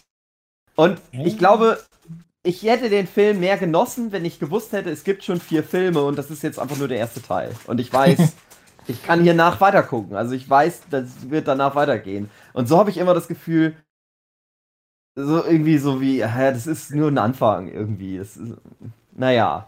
Mhm. Vielleicht wird mich ja die Welt Lügen strafen und in zehn Jahren oder so gibt es fünf, sechs Dune-Filme. Und dann ist äh, geil. Aber ich zweifle noch aktuell. Und ich glaube, das ist mein Problem. Deswegen, deswegen hat mich das alles so ein bisschen. Hm, Mhm. Also, naja. ob es fünf, sechs Filme gibt, da würde ich auch mal dran zweifeln, aber ich würde, also einen, einen zweiten Film muss es auf jeden Fall geben. Und ich hoffe, dass sie mit einem dritten Film so quasi das erste Buch erzählen. Weil Also, die brauchen noch so viel Zeit. Ähm, also viel, ja, also man, man könnte das alles noch in einen zweiten Teil reinpacken, Hm. aber wenn sie das Pacing beibehalten vom ersten, dann sollten es eher drei werden. Ich weiß ja nicht, was da noch kommt jetzt im ersten Buch, deswegen kann ich Ja. dazu nichts Für, sagen, für, aber für was brauchen die drei Filme? Für das erste Buch. Oh, okay. ja. Oh je. Und dann mal gucken. Weil, also Spoiler, ich glaube, das nächste Buch heißt dann Children of Dune. Mhm. Da geht es dann um Kinder, die dann heranwachsen und so. Ja, also da gibt es auf Ja, jeden Fall das noch ist einiges das dritte erzählen. Buch. Das zweite ist dritte der, Buch Herr, ist schon- der Herr des Wüstenplaneten. Ach du Ähm, je. Als Ich Fortsetzungsroman. Hm. Mhm. äh, übergehen in meine Meinung zu dem Film. Hm. Und die Mhm. geht aber auch schon ein bisschen ins Spoilern Oh. über. Ganz kurz vorher noch. Ja. Äh, meine erste Begegnung mit Dune war das Computerspiel Dune Ah, natürlich. 2 oder Dune 2000. Hm. Hm. Ja. Das auch- auch, daher kenne ich es auch noch tatsächlich. Und ich habe auch völlig vergessen zu erwähnen, dass natürlich, äh, als ich mir das dann so alles erschlossen habe, Jodorowskis Dune ganz wichtig war, aber das hatten wir ja schon im Abschnack gehabt. Mhm. Okay. Jo. ja, auf jeden Fall würde es so ins Spoiler-Territorium gehen, deswegen würde ich das dann gleich mit Mhm. einleiten. Okay, mach mal. Ähm, also erstmal, ich bin so ein bisschen bei Hugo. Warte, Moment. Ja. Krass. Ähm, für alle, die jetzt zuhören, du noch nicht gesehen haben. Äh, ich sag, ja, guckt, kann man, also, ich meine, wenn ihr Bock habt, dann gu guckt den mal an. Ja. Nein, also, es ist äh, halt Science Fiction. Es ist, äh, gibt ein Raumschiff, es gibt halt geile Bilder. Ich finde vor allen Dingen den Soundtrack geil. Oh, ja. Ehrlich gesagt, das ist so das, was mir, glaube ich, am positivsten aufgefallen ist. Es ist aber auch nicht so richtig was komplett Neues. Es ist nichts so, finde ich zumindest, was einem so die Schuhe auszieht, dass ich so da sitze. Ich habe nicht im Kino irgendwie mal so gesessen und gedacht, das ist krass, das habe ich noch niemals gesehen in meinem Leben. Was ist hier los? Das ist heutzutage aber auch schwierig. Das ist Ja, das- Vater der Science Fiction. Ja, aber das ist ja mein Punkt irgendwie, dass ich dann. Das ist aber so. Das ist so ein bisschen, das habe ich mir ja schon irgendwie gewünscht. So. Von ihr seid halt schuld. Du. Weil ihr da so viel drüber geschnackt habt, dass ich gedacht habe, ja, da muss dann noch irgendwie was kommen. Und so ein bisschen finde ich. Ja, wie gesagt, also es ist auch schwierig, das muss man jetzt auch nicht unbedingt erwarten. Äh, ich hätte das halt noch immer irgendwie geil gefunden, wenn du schon irgendwie so eine Nummer machst und da so viel Geld reinbutterst, dann versuch noch mal irgendwie noch mal was Neues Mhm. reinzubringen irgendwie, was die Leute halt noch nicht gesehen haben. Aber naja, aber ich, ich nehme mal an, und das weiß ich aber eben auch nicht, ob das halt nah einfach am Original Ja. ist. Und wenn das die In äh, Intention war von äh, äh, Villeneuve, dann ist es ja auch gut. Mhm. Ähm, oh. Aber wie Genau. gesagt, also, ja, wenn man Science Fiction mag, wenn man einen guten Film einfach mal im Kino angucken will, dann kann man den halt angucken, weil das ist auch trotzdem einfach ein guter Film. Es ist halt nicht so super bomb. Naja, es ist schon bombastisch, aber Ja. es ist nicht so. Es knallt dich halt nicht so voll, so wie Was? die ganzen. Okay, Es gibt da eine Sequenz, wo gehen. ziemlich Nein, wie knallt, gesagt, aber es ist ja bombastisch, aber es Ja. ist nicht so super. Also, super. ihr zuhören, denn ihr merkt, dass es, Es ist halt spaltet ruhig, eine die Meinung. ruhige- Also guckt, guckt den Film euch an, um euch auch eine Meinung Bitte, zu bilden. bitte, bitte im Kino. Ja, das Ja. Wort bombastisch ist halt auch schwierig. Das, Ja. ich, nein, das ist nicht. Ja, guckt den halt an, einfach. Genau. Ist doch auch egal. Komm, Wie gesagt, ihr guckt so meine- viel Scheiß an, Ja. ständig. Wir wollen unseren nächsten Teil, mal. also. Genau, wie gesagt, ihn meine. Empfehlung nochmal, guckt ihn an auf der größten Leinwand, die ihr findet, mit dem besten Soundsystem, das er findet Mhm. in einem Kino und setzt euch auch nicht in die letzte Reihe, sondern setzt euch so auf die, äh, vor die Kinoleinwand, dass die wirklich euer gesamtes Gesichtfeld Mhm. ausfüllt und dann einfach zurücklehnen und das über euch rollen lassen, weil das wird Ja. gigantisch. Ja. Und ich glaube halt auch, ähm, im Nachhinein freue ich mich dann auch vielleicht, dass ich den im Kino gesehen habe. Weil das, wenn das gut läuft und so, so läuft für die Filmreihe, wie ich mir das wünsche, dann wird das halt so ein Ding, wo, wo, wo man dann einfach das hat. Also dieses Gefühl hat, so, ne, also dass da noch ein paar Filme kommen und vielleicht auch die Bücher lesen oder so, wenn man Bock auf sowas hat. Aber ich glaube, das hätte mir persönlich geholfen. Nur so der Film alleine, das ist halt, war so ein bisschen zu wenig. Ich finde so ein grundsätzliches, äh, grundsätzliches Interesse für den Stoff muss da sein. Vor allem, äh, ich, ich finde, man sollte sich so ein bisschen klar machen, was man sich dort anschauen geht. Also es ist halt kein Ja. Star Wars. Das muss man Mhm. ganz klar Genau. sagen. Das ist was viel, viel ruhigeres und man muss ein bisschen Sitzfleisch mitbringen und auch mal den ein oder anderen Dialog in Anführungszeichen über sich ergehen lassen. Also das ist Und ich glaube, Ja. ähm, dass das so ein Film ist, der auch gewinnt durch ein paar Mal angucken. So auf sich wirken lassen, dann nochmal angucken und so. Ja. Naja, Und gerade zum Buch, also wie gesagt, es ist nicht einfach geschrieben und es ist auch, wie gesagt, jetzt schon, boah, wie lange ist es jetzt alt? Über 60 Jahre? Also es ist, Der erste Roman kam äh, 63, 66 als Buch steht hier, umgearbeitete 66, Fassung. ja, okay. Ja, ungefähr so kann man sagen. das okay, ist ja fast wie gestern. ja, er ist doch gar nicht so alt. Ist meine, ist meine Ah. Mama geboren, 66, also ist schon ein Stückchen her, ja. Also Ja. gut, sind wir jetzt im äh, Spoiler Ja, und, und also wie gesagt, äh, Okay. ich würde jedem empfehlen, auch die Bücher zu lesen. Mhm. Zumindest, wie gesagt, das erste und vielleicht noch die zwei anderen, aber dann wird es zunehmend esoterischer. Ähm, aber es ist kein Buch, was man halt mal so geschwind runterliest. Geht's da sondern dann auch um, um Vampire im Weltraum? Später dann, ja. ja genau. Das ist ein kleiner, kleiner Necker von mir äh, an, an Alita angelehnt. genau. Also, wo sie dann irgendwie so Naja. ein großes Kampfturnier im Universum haben, da hat es mich dann verloren mit Dune. Und alle sieben Super Dragon Balls sammeln müssen. Okay. Gut, ähm, So, äh, ja, also wir sind jetzt sozusagen im Spoil- Spoiler-Territorium. Ich gehe jetzt, werde jetzt nicht so viel spoilern, ähm, aber ich gehe halt schon sehr ein bisschen mehr auf den Film ein. Äh, Mhm. Erstmal sei gesagt, ich bin doch nicht so ähm, unvorbereitet in den Film gegangen. Also neben dem. Trailer Mhm. habe ich auch noch das Das Brettspiel war so gespielt. gelogen. Ja, ja, So. gelogen. Dieses Genau. Brettspiel habe ich gespielt mit meinem werten Freund Zako beim Garten im, im, zu einem Spieleabend. das Neuere. Das komplett neue. Das war, ähm, Ja. das ist, sollte zeitgleich mit dem Film rauskommen.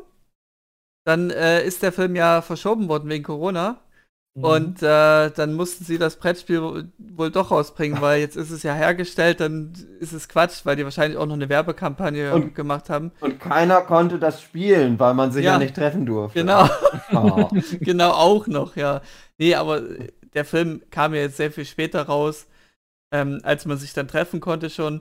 Und da haben wir uns eben getroffen, das Spiel gespielt. Und das ist schon, das geht schon sehr auf den Film ein. Also ich würde sagen, auch wirklich nur den ersten Film.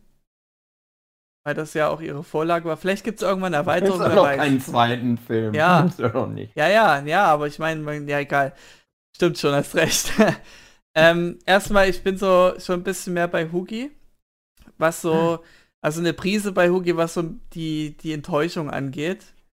Ähm, Hm. aber nur im Sinne vom Ende her. Also was, wie das so endet. Es endet sehr effektlos, sag ich mal. Es ist halt wie eine erste Folge von Ja, einer Serie. Genau, und ja auch ist. irgendwie. Und, und ich habe dann überlegt, wie habe ich den ersten Herr der Ringe-Film gesehen? War der auch so ein bisschen enttäuschend, weil er ja auf was noch hinaus will? Aber ich konnte es nicht mehr deuten. Ähm, aber es ist, ja, es ist auf jeden Fall, der Weg ist das Ziel. Ja, ich meine, der Dave hat das ja beim letzten Mal ähm, gemeint, so bei Herr der Ringe, da gibt es ja äh, die Gefährten, gibt es ja äh, am Ende eine größere Schlacht und dann gibt es noch so ein bisschen eine kleinere Schlacht. Und da hatte ich ja schon angedeutet, ja, und so ähnlich ist Dune auch. Mm, Kann man Weil so da gibt es sehen, eine ja. große Schlacht und dann gibt es zum Schluss nochmal so einen kleinen Kampf, sag ich mal. Ja. Ähm, dann ist eben der erste Teil vorbei. Ja, klar, Das- es ist. äh, Herr der Ringe hat auch den großen Vorteil, dass es ja wirklich drei Bücher sind. Genau. Mhm. Und jedes Buch Mhm. hat so seinen eigenen Spannungsbogen.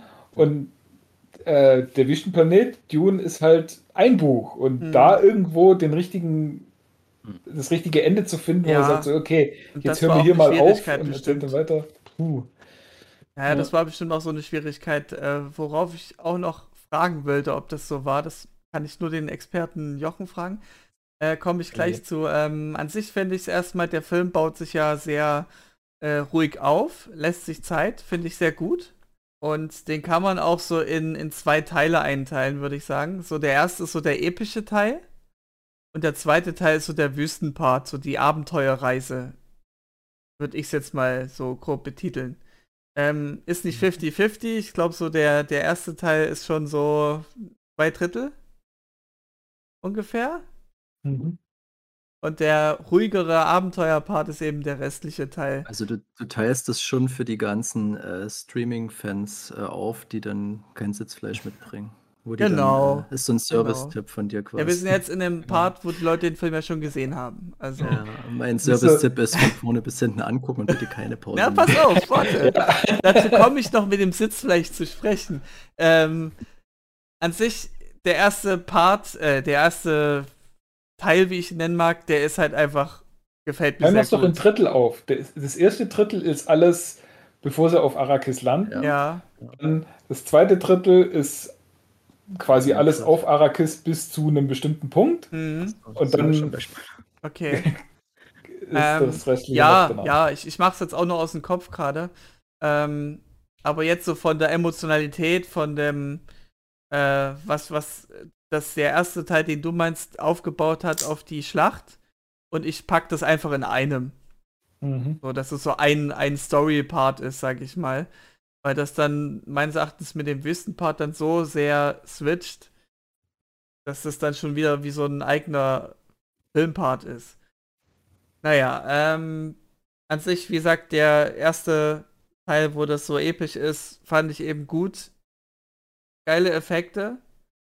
Ähm, die Charaktere gefielen mir auch immer sehr gut. Ich fand, die Bösen waren schön böse und die Guten waren schön sympathisch. Und da gab es dann auch diese äh, unparteiische Frau, ich weiß ihren Namen gerade nicht. So unparteiisch ist. Ähm, Wie hieß sie? Keins, Dr. Keins. Ach so, die Dr. meinst du. Keins, Ach genau. so, ich dachte, du ja so sich nicht positionieren wollte, Mhm. aber ja, Ja. sie hat schon eine gewisse Position. Ähm, aber ja, und, und generell die Dialoge fand ich auch echt gut. Ähm, das hat auch noch einen, einen Grund, worauf ich gleich zurückkomme, auch mit dem Sitzfleisch. Äh, an sich ruhiger Film halt und wird dann eben mit diesen, also es ist wirklich sehr, sehr ruhig, die versuchen jetzt nicht so viel auf Witz zu gehen. Die meisten Witze, die ich dort im, im Kino mitbekommen habe, waren die auch im Trailer, so gefühlt. Also, was du im Trailer gesehen hast für Jokes, ja, da, die kommen halt drin vor, aber das war's dann auch so gefühlt. Alles andere ist halt wirklich sehr, sehr viel gemütlicher und, und ruhiger und eben auch wichtig, finde ich, um diese Intrigen auch nochmal stärker darzustellen. Naja, ähm, was auch Komödie sehr- kommen ein bisschen wenig Jokes vor, ja, das stimmt. ja, ja. Äh, was ich ähm, au- auch sehr besonders finde an dem Film ist, dass sehr viele Figuren verrecken, die sie halt dann aufgebaut Mhm. haben. Also wirklich so, der Aquaman stirbt ja, äh, die ganzen Eltern, ja gut, die Mutti überlebt ja.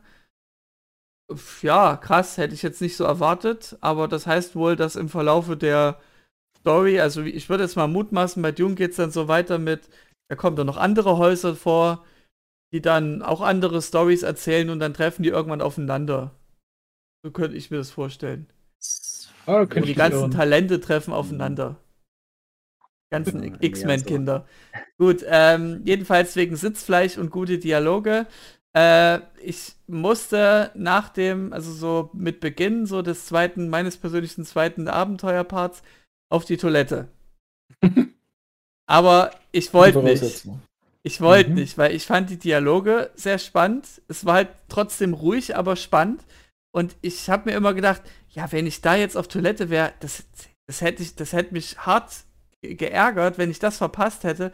Ja, warte ich mal noch ein bisschen. Vielleicht kommt ein Moment, wo ich sage, jetzt kann ich schnell auf Toilette gehen. Aber es kam nie vor. Äh, ich mhm. konnte es nicht. Ich wollte es einfach durchpauen und hab dann auch durchgepaut. Ich meine, wo ich da auf Toilette musste, musste ich sehr langsam laufen, weil das war wirklich seine höchste Konzentration. Aber es war den Film wert, das, das durchzupowern. Und ähm, das ich. auch den Wüstengang eben... gelaufen. Wie bitte? Ja. Bist dann auch den Wüstengang aufs Klo Genau, gelaufen. den Wüstengang, wie so ein alter Rentner. Damit du den Wurm nicht aufwächst. Genau. Voller Wasser wärst du sehr wertvoll gewesen für die Fremen. Ja, genau. genau. naja, und äh, jedenfalls der ruhigere Part, der Abenteuerpart, der ist irgendwie dann so ein bisschen schwächer vom Epos grad her, weil er dann so mehr den Fokus nur noch auf wenige Figuren nimmt.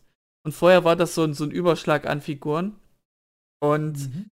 äh, wo ich auch gemerkt habe, das ist ja ein Film, der ist so, da, die planen schon mehr als nur ein Film. Das ist kein Film, der in sich geschlossen ist. Da, da fehlt halt noch irgendwas am Ende. Deswegen dieser Missmut und wo ich bei Hugi bin. Ähm, ist jetzt die Frage an dich, Jochen. Diese Vision, die der Junge hatte, dies, da habe ich mir gedacht, das ist ein guter äh, Geniestreich, um die Leute heiß zu machen auf den nächsten Film, weil das sind ja so meistens Sequenzen gewesen, die nicht äh, jetzt im ersten Teil vorkamen, die so vorgeshadowt haben. Yeah. War das so im Buch vorgekommen mit den Visionen? Oder ist das nur so ein, ein Köder gewesen? Also der hat Visionen durch das Spice. Auf jeden Fall. Ja. Aber also der hat ja, die sind ja dort in dem Zelt drin und da hatte die große Vision, wie, äh, wie sein Name gerufen wird und in seinem Namen da irgendwie zigtausende Leute getötet werden. Und das klingt zumindest so, als wäre es auch so im Buch, aber okay. ich kann es echt nicht mehr hundertprozentig. Okay. Also wie gesagt, das Buch habe ich vor, oh, lass es 15, 20 Jahre her sein gelesen. Ja, du hast den Film jetzt schon zweimal gesehen, ne? Ja. Okay. Ähm, was ich jetzt bis heute noch nicht so richtig im Kopf beantwortet bekommen habe, ist, der hat ja auch Vision von seinem Trainer gehabt, sage ich jetzt mal. Und mhm. ist jetzt die Frage, habe ich das jetzt verwechselt? Bin ich dazu schlecht im Gesicht erkennen? Oder ist das genau der Typ gewesen, den er abgemorxt hat? Das ist er. Ist er. Das Und ist auch das, das Ding. nicht Konflikte dann? Ähm, er hat Visionen, aber die funktionieren so ähnlich wie die Visionen in Star Wars. Das mhm. heißt. Nicht in Stein äh, gemeißelt. Die sind nicht in Stein gemeißelt. Oh, genau. das finde ich gut. Das finde ich sehr gut. Mhm. Das habe ich mir also auch so gedacht. Na, vielleicht ist es nur so ein, eine Möglichkeit. Eine, eine Möglichkeit, weil das weil, ist ja immer oft langweilig, wenn du weißt, okay, es wird so enden. Das ist dann für mich als Zuschauer auch manchmal ermüdend. Man sieht ja auch eine Vision, wo er dann von Zendaya abgestochen wird Stimmt. die den ja so nicht zutrifft. Ja. Dann, ja, also. Okay, es ist schon eine Mission, die einen auch schützen kann, wenn man es richtig anstellt. Okay. Mhm. Ähm, jetzt war noch irgendwas. Ähm, ja, also ich würde den zweiten Teil auf jeden Fall gucken wollen direkt. Bin da schon angefixt weil ich dann erwartet, dass jetzt auf das, was jetzt so aufgebaut wurde, nur noch mehr obendrauf geklatscht werden kann. Und wenn das jetzt schon so war, finde ich, kann man da noch sehr viel steigern. Und das ist jetzt schon in einem guten Niveau. Und wenn man das nochmal steigert, dann wird es einfach geil.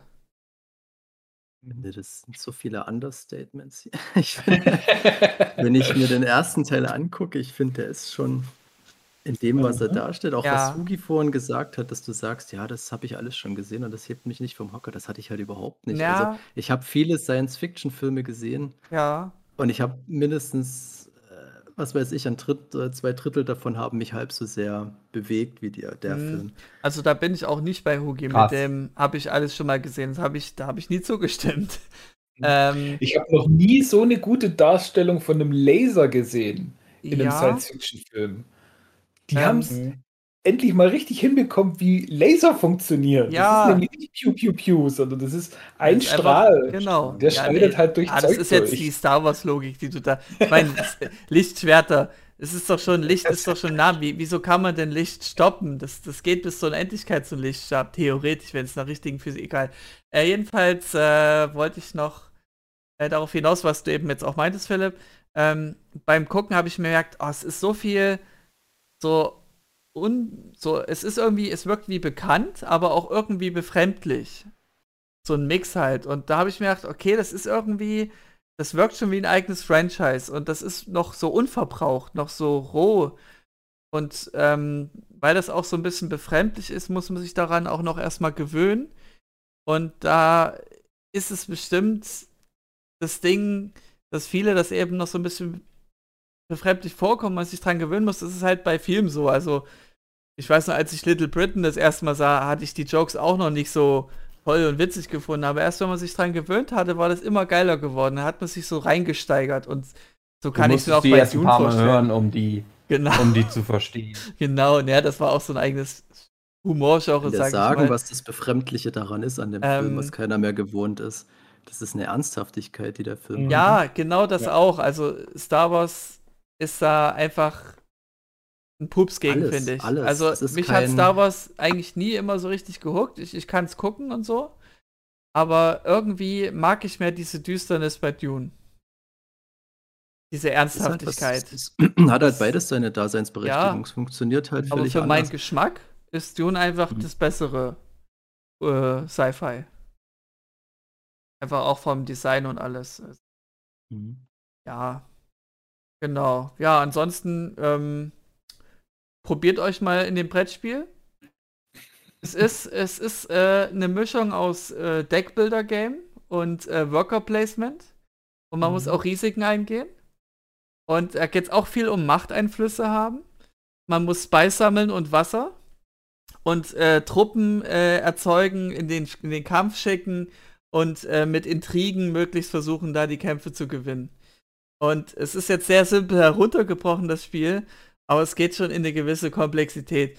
Äh, Komplexität heißt ja nicht unbedingt, dass es kompliziert ist. Also man kann das alles verstehen, aber man braucht eine Weile, um das Spiel zu erklären. Aber ich kann es empfehlen.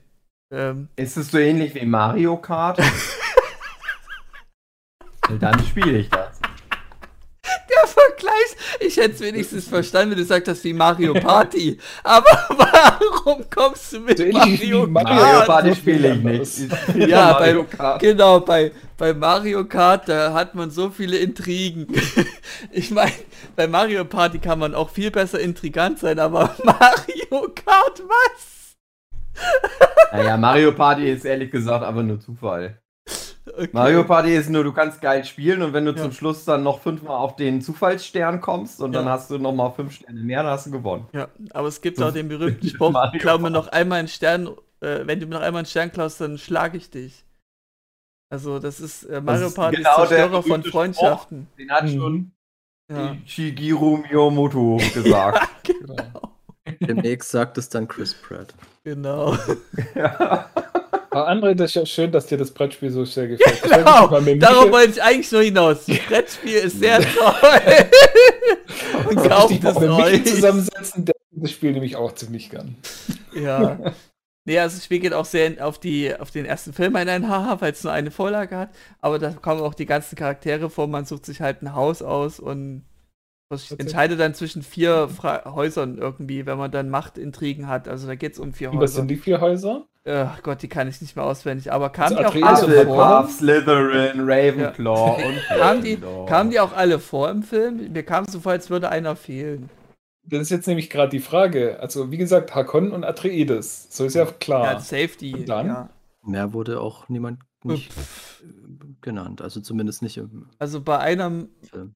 Dings beim Haus kannst du Wasser sammeln, bei dem anderen Intrigen, das ist wahrscheinlich dann das Imperium-Ding. Dann noch eins, wo du Krieger erzeugst und das letzte war, äh, komme ich noch drauf. Mhm. Ja. Es gibt die Sandleute, die weiße Sandleute. Gesichterleute und die Hauptprotagonisten. Ah ja, Leute. und noch äh, ein riesen Geschwader an, an Truppen erzeugen, das gab's noch. Mhm. Weil in dem Computerspiel, da gab es dann noch als dritte Fraktion neben Atreides und Hakon die Orders. Und so wie ich das mitbekommen habe, also in den Büchern kommen die nicht vor oder wenn überhaupt, dann nur irgendwann mal so in einem Nebensatz erwähnt, so ja, und der House Orders hat auch noch so Zeug gemacht. Äh, na, dann gäbe es noch die Tleilaxo, wenn ich es richtig weiß. Das ist so ein, ein, eher so die Techniker. Hm. Ich glaube, es gibt ja wie gesagt keine Computer, aber es gibt äh, Techniker und eben dann als separate Fraktion, die kein eigenes Haus ist, aber die eben auch überall mitmischt, sind ja die Bene Gesserit. Hm. Stimmt, das sind nur Titel, die du bei manchen Karten hast. Also hm. das ist keine Fraktion für sich. Okay. Kommen wir wieder zurück zum Film. Ja, genau. Gut. Ja, schön, okay. Ja, Gefiel mir ganz Flint, gut. Hm? Flint, weißt du jetzt, was das, der Plan von den Bene Gesserit zum Beispiel ist? Ähm, Spice, das Spice ja muss lesen. also so wie ich das verstanden habe, geht es ja darum, also erstmal unterstehen die ja dem Imperator, soweit ich weiß, aber die sind schon so ein eigener Schnack, also die bilden ja aus, so habe ich das verstanden und ich glaube im Endeffekt suchen, suchen die doch diesen Quizaz Haderach, oder? Geht es da nicht darum, diesen einen zu finden, der ja. da irgendwie die äh, warte mal, es ging darum, dass man die Zukunft sehen konnte. Die Bene Gesserit haben gewisse Fähigkeiten da in der Beziehung, aber die können nicht, oh Gott, denen fehlt irgendeine Fähigkeit, die die, die können in die Wurden Zukunft noch irgendwie schauen. gekreuzt, oder? War es gibt eine Sache, die können die nicht sehen. Und dieser, ich weiß nicht, ob das das, das ja, die Zukunft. Wie, nein, nein, aber es gibt, es, das bezieht sich auf, es bezieht sich auch noch auf die eigene Zukunft oder irgendwas. Äh, dieser Quisa Zaderach, der kann dann allumfassend das, das mhm. betrachten. Der ist quasi so ein, naja, wie so eine Art Gott, glaube ich. Und ich, genau. die sind, soweit ich weiß, auf der Suche nach dem. Ja, die so, gehen sogar noch weiter. Die züchten den. Ja, stimmt, das wurde auch erwähnt, klar.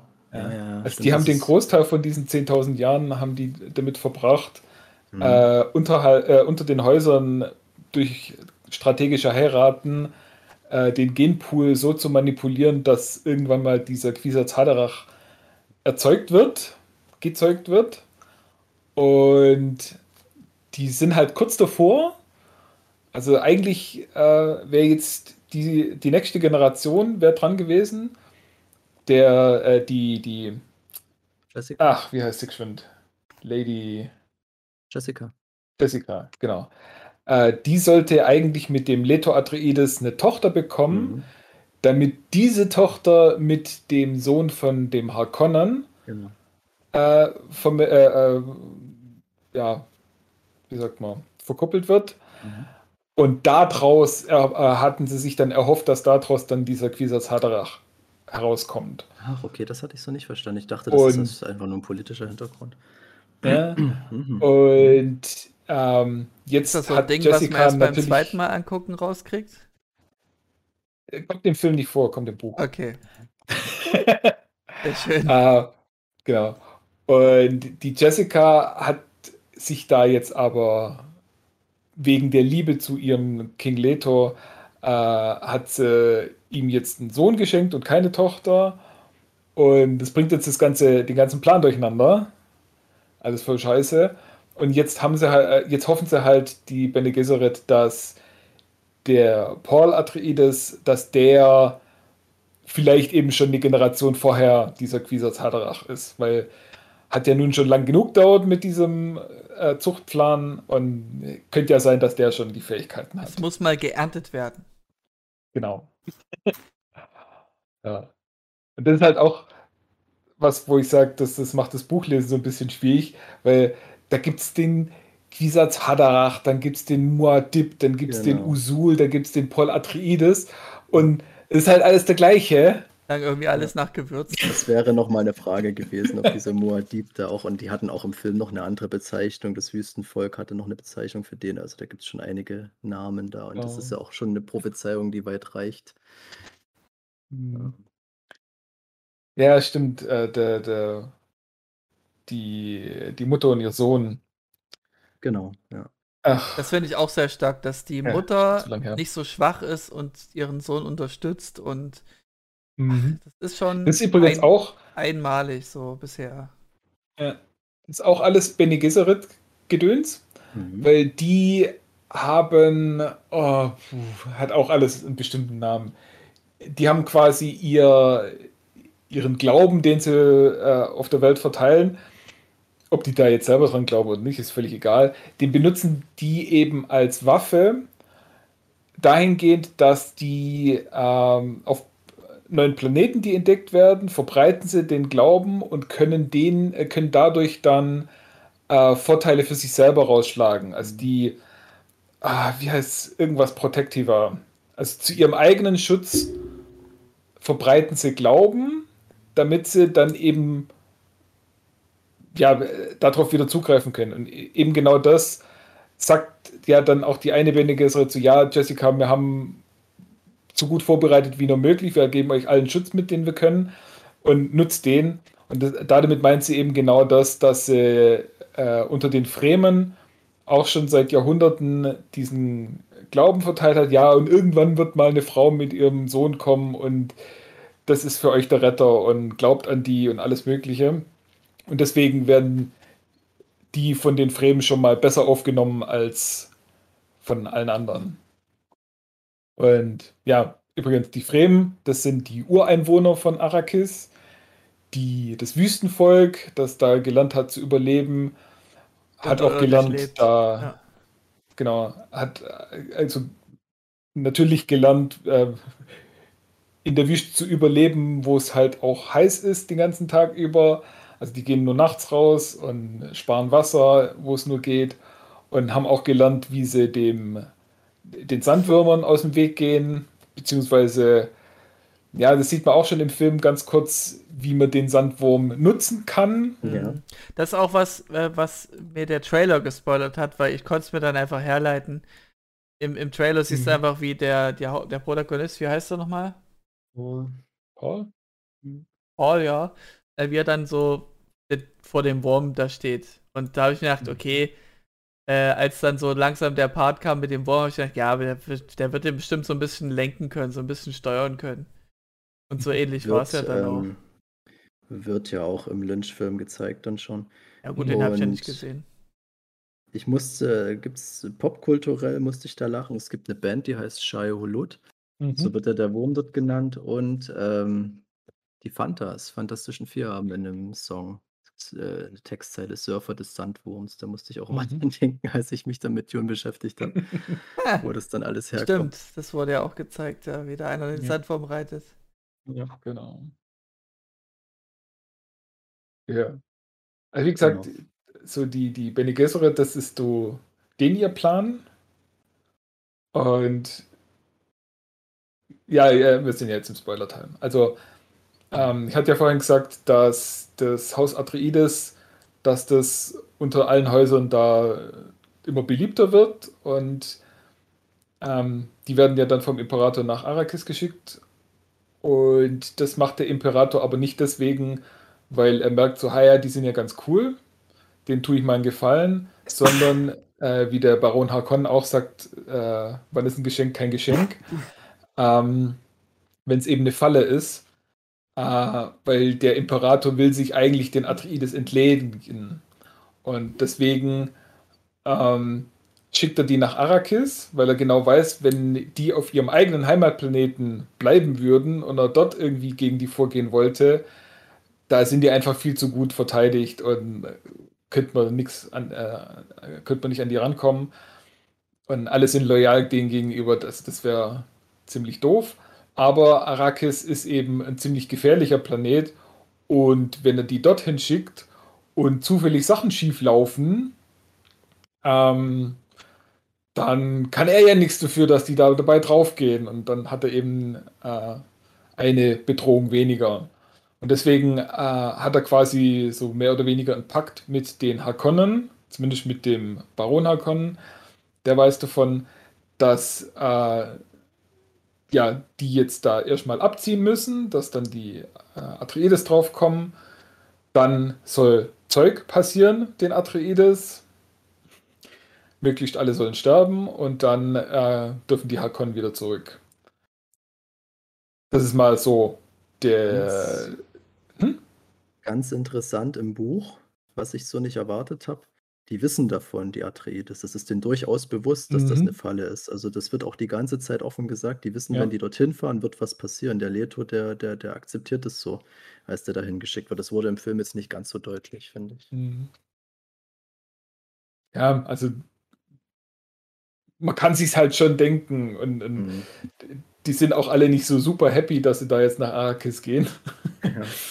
sondern die wissen ganz genau so, ja, hm, dass wir verlassen jetzt unsere Heimatburg, unseren Schutz und alles und es ist toll, dass wir das machen dürfen und es ist auch echt nett, dass wir da jetzt riesig Geld verdienen dürfen, aber die wissen ganz genau, da ist da wartet nichts Gutes auf die. Ja. Ein ja, das ist eigentlich schon gut, die die Ausgangslage im Endeffekt. die Und ich finde schon, Ausgangslage, genau. dass viel, viel Zeit halt noch auf Kaladan darauf verwendet wird, auch Arrakis irgendwie Mhm. einzuführen. Und äh, fand ich ganz clever gemacht, weil, wie schon gesagt, so ein Buch zu verfilmen mit so viel Erklärung und was weiß ich alles, so viel Exposition eigentlich nötig ist, ist natürlich immer die Frage, wie man das macht. Und ich fand sie halt ganz clever an vielen Stellen. Das ist dann halt, was weiß ich, der Paul guckt sich so Lernprogramme an, Lernhologramme, wo Hm. du auf eine ganz natürliche Weise schon viel über Arrakis lernst, was so wichtig ist. Fand ich auch ein Und- guter Storytelling-Point. Einfach, ja, du hast eine Hauptfigur und die guckst dir irgendwelche Videos an, die das erklären. Ja, es ist halt das, das, das typische Ding, dass man mit, der, Genau. mit dem Protagonisten Sachen lernt, der halt noch unbefangen ist, äh, was die fremde Welt da anbelangt. Und ähm, das war schon eine Phase im Film, die ich sehr, sehr gut fand, weil die unglaublich Spannung aufbaut. Du merkst diese Schwere der Situation und wie sich alles so langsam verstrickt. Und ich finde so diese, bis zu dem Aufbruch, also du bist dann komplett schon dabei. Also wenn, wenn da der Aufbruch kommt, du weißt, da geht's um was und das wird, das wird natürlich böse enden, das weiß man halt auch schon, aber äh, das ist so gut, dass das sich äh, so Zeit lässt für, für das ganze Politische und nochmal Szenen zwischen Vater und Sohn, wo Mhm. auch nochmal ganz viel ähm, deutlich gemacht wird, mit was die da hadern und dass denen das schon ähm, Probleme bereitet, dass die jetzt da weg müssen und so weiter und so fort. Und dann kommt halt noch diese ganze Sache dazu, die Paul so, ähm, ich sag mal, bedrückt oder zumindest beschäftigt, eben gerade mit der Besuch der, der Bene Gesserit, dass er da, dass dem auf einmal so eine Rolle zugeschrieben wird und der da ganz viel auf einmal auf den Schultern hat an Last.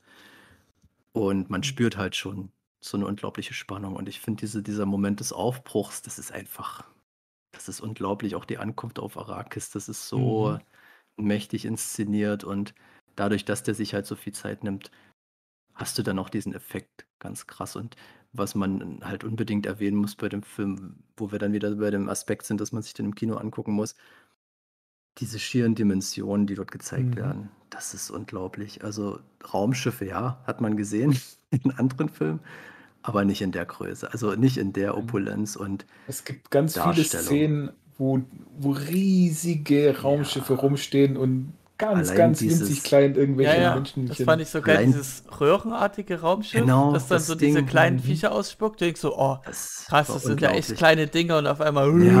Riesenteile. Ja, ich weiß nicht, was das für eine Gerätschaft ist, die da rumschwebt, aber Das das müsste ein ist, Sprungtor sein. ah, okay. Das ist jedenfalls so, da, dafür gehe ich halt ins Kino für diese Dimension einfach, um Mhm. das so zu erleben, weil das erschlägt einen, finde ich. Also auch in der, in der Mischung mit dem Soundtrack, den ich unglaublich gut finde. Also ist ja wieder Hans Zimmer wie bei dem Blade Runner schon. Mhm. Wollte Und, fast äh, zum Dudelsack sagen. Ja, genau. Ja, Also das ich, fand, ich habe ja. ja den, den, den Soundtrack, äh, den Soundtrack, im, den hatte ich auf Spotify dann entdeckt und da hatte ich mir gedacht, okay, ja, Soundtrack kann ich mir durchaus mal reinhören und so und dachte mir dann immer schon, okay, wann wird das wohl im Film kommen? Und da gab es halt auch dieses äh, Atreides-Theme mit dem Dudelsack und ich dachte, boah, das ist schon, das ist schon fast poppig, das ist so, so power, powerful, dass ich dachte, krass, wie wird das wohl im Film genutzt werden. Und meistens ist es ja so, dass so ein Soundtrack dann auch vielleicht ein bisschen untergeht, wenn es nicht gerade Star Wars ist, wo das immer sehr breit drüber liegt. Oder ähm, Blade Runner hatte sich da auch sehr viel Zeit genommen, um seinen Soundtrack wirken zu lassen. Und das hatte ich hier gehofft. Und du hast dann teilweise schon so, ja, Musikvideo. Situation, wo man echt, also gerade dieses, dieses Atreides-Theme, wenn die den Planeten verlassen und die Ankunft, das baut sich so unglaublich auf, wo auch kein Dialog mehr ist. Jede Figur ist gerade so für sich und, und äh, dadurch, dass du halt diese, diese ganze Spannung schon vorher hattest, weißt du, jeder hat da gerade seinen Kopf voll und hat seine Gedanken. Und dann wird einfach dem Soundtrack mal Raum gegeben, um zu wirken und das so zu untermauern. Und das baut sich auf. Also dieses, dieses Thema ist so unglaublich krass. Und dann äh, landen die Schiffe halt auf Arrakis und du hast erstmal, ich wusste halt, das ist ein so mit Dudelsack ja dieses Theme und da kommt da echt so ein Typ raus mit Dudelsack und spielt halt dieses Thema und ich dachte mir, das ist krass, dass die das halt, dass die dem so viel Platz einräumen. Und ich habe da halt eine Schwäche dafür aus verschiedenen Gründen. Das geht schon in meine Kindheit zurück. Ja, also ich äh, empfehle jedem mal Feet of Flames, Michael Flatley, Ja, sich die Live-Show anzugucken. Der Anfang, das, das ist, habe ich eine ganz, ganz krasse Kindheitserinnerung, kriege ich jetzt noch Gänsehaut, wie der Typ auf die Bühne kommt. Und du siehst halt vorher, die, die Menschenmenge wird angeheizt. Ja, die Bühne, es äh, sieht fantastisch aus und du hörst, äh, es kommen halt diese Dudelsack-Spieler da rein und spielen ihr, ihr Thema da. Also ich bin jetzt bei Feet of Flames, beziehungsweise Lord of the Dance, das ist halt das zweite Mhm. Programm. Und du siehst halt schon Michael Flatley, wie er so geschminkt wird hinter der Bühne und immer so, das baut sich auch so eine Spannung auf. Und bis der dann auf die Bühne kommt und das, das hat mich halt schon als Kind geprägt, so diese Szene, also dieser Anfang von Feet of Flames. Und das fand ich hier so toll, dass da einfach so, in, so einem Moment einfach auch die, die, die, die, die Kraft gegeben wird, weil man muss ja auch überlegen, dass das Haus Atreides, das ist ja nicht irgend so, ein- so ein Bauernverein, das ist wirklich Mhm. halt ein Haus und da kommen halt ganz paar Leute mit, wenn die auf so einem Planeten landen und die sind halt quasi äh, die neuen Besetzer, wenn man so will. Ich habe mal ganz, gerade jetzt aus aktuellem Grund, so hast du ganz schöne Afghanistan-Vibes, finde ich, so Mhm. was Arrakis anbelangt. Und, ähm, dazu, ja. und es ist wirklich unglaublich, wie der Soundtrack hier das unterstützt und, und du hast einfach diese Wucht, du kriegst Gänsehaut, wenn die da auf Arrakis ankommen und Was da dieser ganze Hofstaat da ankommt und dann wird noch dem Muad'Dib da äh, zugejubelt und du hast einfach das Gefühl, hier passiert sowas ganz, ganz Großes und das habe ich halt den ganzen Film über. Und das habe ich vorher gemeint mit Ernsthaftigkeit. Das ist so ein Film, der ist für mich besonders, weil der sich selbst so ernst nimmt. Der, Ja. Du hast halt jetzt nicht so die One-Liner, du hast nicht irgendwie das, den Gag an jeder Ecke oder so. Ich finde halt, das ist so ein. Mir wird hier ganz glaubwürdig die Situation vermittelt Das und ist die so, Spannung. wo das mit dem Dudelsack-Typen kam, Mhm. habe ich mir gedacht, okay, das ist irgendwie, das wirkt nicht mehr so futuristisch. Aber dann dachte Ja. ich mir auch wieder, na gut, es ist ja hier, eine, es ist, so sieht Kultur aus. Man nimmt ja alte Ja. Dinge und scheißt drauf, wie weit das in der Zukunft spielt. Das ist einfach Ja. Tradition. Und Gab's das macht es dann wieder so geerdeter. Ja, ich habe eine Kurzgeschichte, Hörbuch, Hörspiel von Perry Roden. Ich habe das jetzt nie gelesen Mhm. oder so. Äh, die heißt äh, Ein lausiger Historiker. Und da geht es im Endeffekt darum, dass der Perry Roden, also es gibt irgend so einen Forscher, so einen, das ist, der kommt ursprünglich aus Bayern. Das, und ist, der forscht nach, weil er ein altes Foto gefunden hat, wo Perry Roden mit, mit äh, ich glaube, oder nee, es geht um eine andere Person, ist egal. Jedenfalls geht es darum, dass der irgendwie aus, ursprünglich aus Bayern stammt. Und das ist aber dort so schon so ein fortgeschrittenes Bayern, dass die, die, die, die Hauptfarbe, die dort hauptsächlich vorherrscht bei den Bayern, schwarz ist. Also es sind schwarze. Also es hat sich dann schon so weiterentwickelt, aber das ist dann das Bild, was die von dem typischen Bayern haben. Aber die haben halt noch Lederhosen an auf diesen Bildern. Und deswegen äh, ist genau das, was du meinst. Ne? So eine Kultur, die dann irgendwo sich trotzdem noch weiter weiterträgt so und dass gewisse Sachen dann halt doch die Zeit überleben und da ist halt so ein Dudelsack jetzt finde ich auch nicht fehl am Platz und kann man sich dann halt schon irgendwie denken, es ist halt trotzdem noch unsere Welt, bloß halt in 10.000 Jahren. Mhm. ja. Nee, und wie gesagt, äh, das äh, dazu zum Soundtrack, der ist halt auch an anderer Stelle noch ganz großartig. Aber wie gesagt, diese Schwere und Ernsthaftigkeit, das ist halt das, was mich so abholt bei Filmen, auch weshalb ich auch dem Film ganz klar unterscheiden muss von vielen anderen Filmen, die mich kalt lassen oder wo ich halt nicht so investiert bin. Der Film schafft es auf eine ganz andere Art und Weise, mich da mit zu packen. Und ich mag das halt, wenn so eine Mythologie aufgebaut wird und eine nachvollziehbare Handlung, wo ich die Probleme nachvollziehen kann, wo ich nicht denke, naja, das könnte man jetzt vielleicht so lösen und hier macht es euch ein bisschen schwer und hier verhalten sich. Personen. Genau, es ist halt wirklich trotzdem noch Weil es so ein schön simpel ist, kann man sich da nicht vorstellen, dass es Quatsch Genau. ist. Und du hast halt auch das Gefühl, ja, die die sitzen in der die sitzen in der Falle irgendwie. Das ist 'n echtes Problem und das wird auch schiefgehen und u und dadurch hast du halt diese Ernsthaftigkeit, was ich so unglaublich schätze an dem Film und der präsentiert das halt auch noch so Musik, überladen ne? und und episch, was es halt dem auch verdient. Und da sind wir wieder bei dem, was wir letztes schon angedeutet haben, dass halt viele schon im Vornherein gesagt haben, das wird das neue Herr der Ringe und so falsch ist es halt nicht. Es ist wieder wie so dieser Anfang von so 'nem ganz großen Ding. Äh, und ich Ich ja, glaube, der erste Herr der Ringe-Teil, der war auch noch nicht so krass reingebombt, was die Besucher angeht. Das Ich weiß das ich ging erst nicht. mit die Ich die 2 Türme los und beim 3. Teil war's richtig krass. So mein Mhm. Eindruck war das zumindest. Aber der erste Teil, der war, glaube ich, noch nicht so krass gehypt. Kann ich jetzt nichts Ich dazu sagen, nicht, ich dass das nicht. stimmt, André. Ich glaube Okay, auch gut. ehrlich gesagt nicht, aber Keine Ahnung, ob das Das ist wahr oder meine nicht. Meine nicht. Bubble, in der ich damals, äh, vorzufinden war. Ja. Ja, da war ich ja noch Müsste man mal nachprüfen. also Ja. Aber kurz gefasst, Philipp, also ich kann das ja. Brettspiel empfehlen und du kannst halt die Mhm. den die Musik empfehlen, die die Ost. Nein, ich empfehle das Ja. ganze Komplettpaket. Wenn der Film zwei Sachen gut gemacht hat, dann ist es das Brettspiel und die Musik. Genau, genau. Okay. Jetzt habe ich richtig Lust, das Brettspiel zu spielen. Ja, und dabei die Musik zu hören. Ah. Okay. Gut, also ich hätte nichts mehr zu sagen, Was? Außer guckt hier- euch den Film an. Wir sind, wir sind gerade auf Arrakis angekommen. Ja, Genau. ach so, ich gut, bitte dich. Okay, Da kommt noch Da kommt noch so viel okay, mehr. gut. Okay, ich, Ich ich kann stelle auch- mich schon ich mal kann auch- zurück. ich- ich mich Ich kann zurück. auch weitermachen, aber ich wollte jetzt euch erstmal Raum geben, vielleicht noch was dazwischen zu sagen. Nee. Also gleich im Anschluss an die Szene mit dem Dudelsack kommt ja dann äh, der Flug über Araken, die Stadt, oder der Flug hin zu Araken und dann auch noch über die Stadt. Und das war halt so für mich der, der letzte Moment, wo ich dachte, ja, es ist einfach geil. Weil Mhm.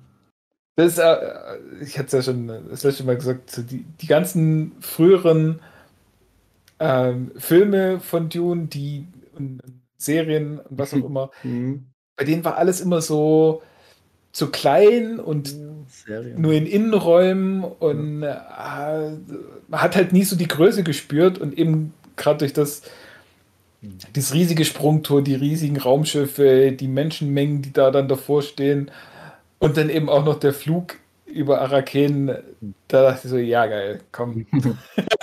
alles richtig gemacht, alles riesig, alles groß. Ja, man hat ja dieses ganz starke Gefühl, dass man zu diesem Abenteuer beiwohnt, weil das auch immer sehr nah dran ist an den Leuten da, sage ich mal. Also, Du hast jetzt nicht haufenweise Fraktionen und du bist mal hier, mal da. Das gibt so die, die, die Sprünge zu den Harkonnen, um dann auch mal die Bösen einzuführen. Und bist halt mal ganz kurz auf Gidi Prime. Aber ich dachte echt, das nimmt mehr Raum ein, hatte ich tatsächlich gedacht, weil auch im Buch diese ganze Intrige wird ja auch mit von äh, den Harkonnen ausgeschmiedet und du bist halt auch auf Mhm. Gidi Prime und gerade was der, der ah, Peter van Vries heißt er, glaube ich, dieser Glatzkopf, der auch gerne bei Denis Villeneuve-Film mitspielt, Mhm. ähm, dieser Berater da. Da gibt es auch ganz viel, viel Dialoge noch im, im, im Buch, die jetzt hier überhaupt nicht Platz fanden. Da fand ich das fast schon, dass das recht kurz kam, was so die Harkonnen anbelangte. Aber nun gut, man muss ja halt auch sagen, äh, man kann ja auch bloß jetzt nehmen, was so aus dem Buch kommt. Und ob du dann jetzt noch mehr Dialoge einführst oder dann einfach guckst, die haben das und das in Gang gebracht und wir bleiben jetzt erstmal bei den Protagonisten, das will ich dem Film jetzt gar nicht so vorwerfen, aber da waren halt die, gerade so die Trailer, ein bisschen deutlicher so in die Richtung, was so die Fraktion anbelangt, dass man dachte, die haben sehr viel Platz, was denen eingeräumt wird. Das war dann doch nicht so. Aber dafür war es halt dann trotzdem imposant. Also eine sehr, sehr, sehr verdammt düstere Vision. Also, ja, also es war nicht ganz Giga, aber es war schon echt, war schon Mhm. echt Wüste und gut gemacht. Also ich würde da nicht auf dem Planeten wohnen, ehrlich zu sein. Ja, Gerade auf GD Prime. Ja, ja. Ja, das ist, also schon allein dieses Haustier, was sie da haben, Ja, Was stimmt. die eine das hatte ich schon wieder Bene Gesserit da vergessen, wegschickt. Ja. äh, da Ja. war schon so, huha. hm. Aber ich, ich bin auch bei dir irgendwie, dass ich denke, also ich habe damals, das ist schon ganz lange her, da hatten die mal einen Leak von einer, ähm, Spielfigur von Baron Harkonnen als so 'ne Mhm. so 'ne wirklich so 'ne so 'n so 'n Toy halt.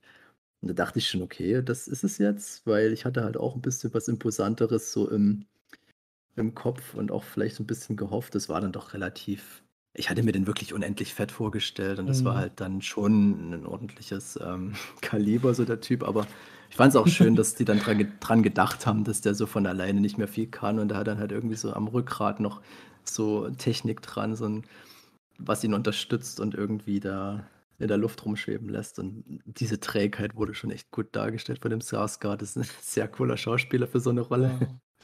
Da Fand ich da ganz hatte ich gut auch gemacht.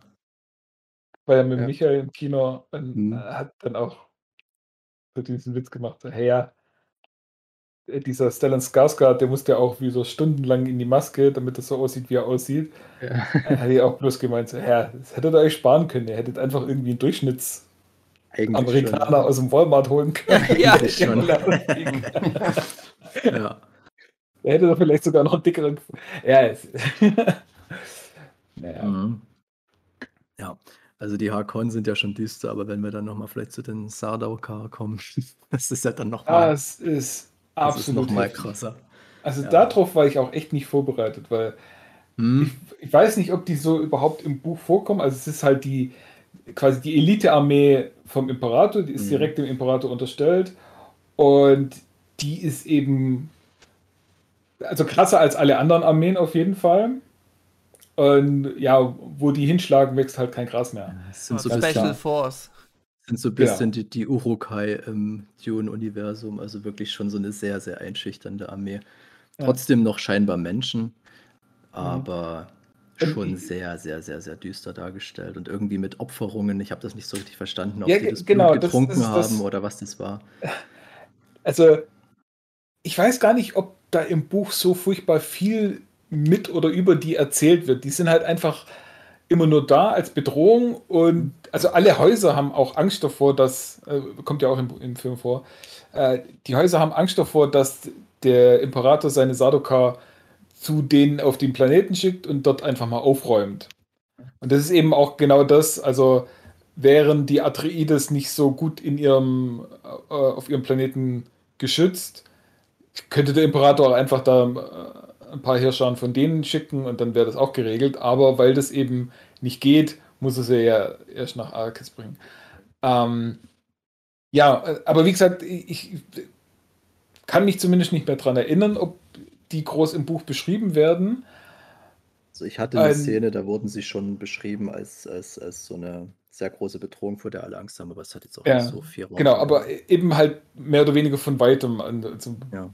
Man kommt nie so richtig dran, so ja, wie werden die jetzt ausgebildet und was, Mhm. äh, woher kommen die, was machen die und so weiter.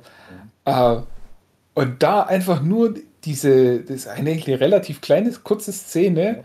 auf dem Planeten, äh, wie heißt sie, Das weiß ich nicht, wie der heißt. äh, hat auch einen Namen. Irgendwas Mordor. mit vielen S's.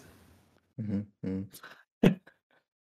Äh, ja, dass die da quasi ja mehr oder weniger wie die, die Maya so eine so Pyramiden haben, wo sie Menschenopfer darbringen und dann aber nicht nur einen oben, wo sie mal so ein bisschen das Herz rausschneiden, sondern eben die, die komplette Wand von so einer Pyramide voll mit Menschenopfern, wo kopfüber da hängen und ausbluten und das Blut wird aufgefangen und da damit wird dann, also zumindest das, was gezeigt wird, wird halt so auf die Stirn einfach nur ein Zeichen gemacht und das sind halt auch Tausende, Zehntausende von den Sardaukar, die darauf warten und von so einer Art Muezzin da ihr, was weiß ich krass, ihren, ja. ihren Eid schwören lassen oder vielleicht ist tatsächlich irgendwie so ein Gebet am Morgen, was sie da sprechen lassen. Auf jeden Mhm. Fall schwören sie sich halt komplett auf den Imperator ein. Äh, Das, das auch war das für mich das Überraschendste von dem ganzen Film, Mhm. wie die Sardaukar da dargestellt werden. War auch die Soundkulisse sehr krass. Also, ich Ja. habe das ja schon, als ich, wie gesagt, unvorbereitet auf Spotify den Soundtrack gehört habe, da war so viel, ähm, Gesänge und gutturales Gebrumme, Getröne, keine Ahnung, so wirklich Mhm. richtiges also, ich mag das ja unglaublich gerne, so so basshaft, irgendwelche Geräusche, irgendwelches Mm. Brummen. Ja, das, äh, Benjamin Blümchen kommt noch mit vorbei. Und das ist, das ist einfach immer, immer im Kino. Das ist einfach Gänsehaut. Also das ist wirklich, das unterstützt nochmal so eine richtige Bedrohung, die von denen ausgeht. Und ja, die, also äh, kann man ja kurz storymäßig noch dazu sagen, dass der Peter von den Hakon dort war, um den drei Bataillone irgendwie abzuluxen, weil die die Hakon unterstützen sollen bei ihrem Plan, da die Atreides zu stürzen. Also, Weil die wie gesagt, die Atreides Hakon arbeiten, ja, die Hakon arbeiten ja, wie gesagt, mit dem Imperator zusammen Ja, und der Imperator hat erlaubt, dass die, ja, so Drei- ja. äh, was sind es, drei Geschwader, drei genau. so, Bataillone, was auch immer, drei Stück davon, äh, dürfen jetzt mitkommen und dann gegen die Atreides kämpfen. Ja. Ja.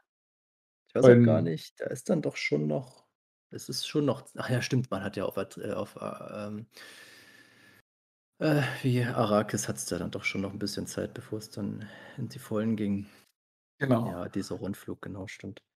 Weil da ist ja das, also äh, die, die Atreides sind ja auch nicht blöd, die schicken erstmal natürlich Leute vor, die dann schon mal gucken, weil sie natürlich damit rechnen, dass stimmt. äh, die Hakon da irgendwelche Fallen hinterlassen.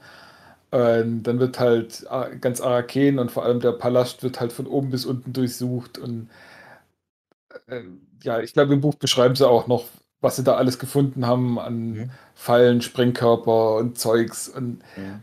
äh, wird dann alles entfernt. Und dann fühlen sie sich zumindest einigermaßen sicher. Und dann gibt es halt in, in, im Buch und in sämtlichen Verfilmungen gibt es halt die Szene, wie irgendwann mal Paul allein in seinem Zimmer ist.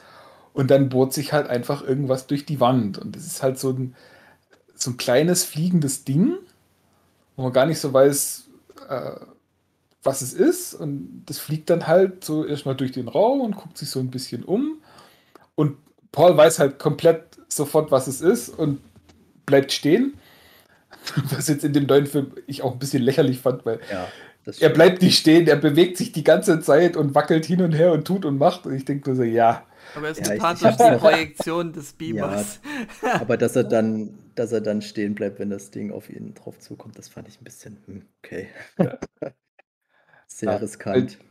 das ist ein, wie, wie heißt es, ein Sucherjäger oder so irgendwie was. Mhm. Ja, genau. Und die, die haben so ein bisschen ein Problem, äh, so so eine Art T-Rex-Problem, dass sie nur Sachen sehen können, die sich bewegen. Okay. Und deswegen bleibt er stehen. Ja, zwar Und-. Dann äh, ja, fliegt es eben auf ihn zu und bleibt halt kurz vor ihm stehen. Und er weiß ganz genau, äh, wenn ihn das Ding trifft, dann ist er tot, weil hochpotentes Gift drin. Direkt tot. Ein, ja, und in dem Moment kommt dann die Shoutout Mapes, die man vielleicht auch noch ein bisschen beschreiben kann, äh, zur Tür rein und dann ist die jetzt quasi das neue Ziel und dann kann er eben dieses Ding aus der Luft raus mit der Hand fangen und in die nächste Wand reinrammen. Ähm, ja, dann stellt sich halt raus, dass die Harkonnen einen so einen Typ in die Mauer eingemauert haben, der dann von dort aus dieses Ding steuert. ist auch schon krass. Ja. Äh, ja, Tufir ist dann natürlich ganz Sehr viel außer sich und Opferaufgabe so. für seine Religion. Ja, für sein Haus auf jeden Fall. Die Harkonnen sind, glaube ich, nicht so dicke Also für seinen. Glauben.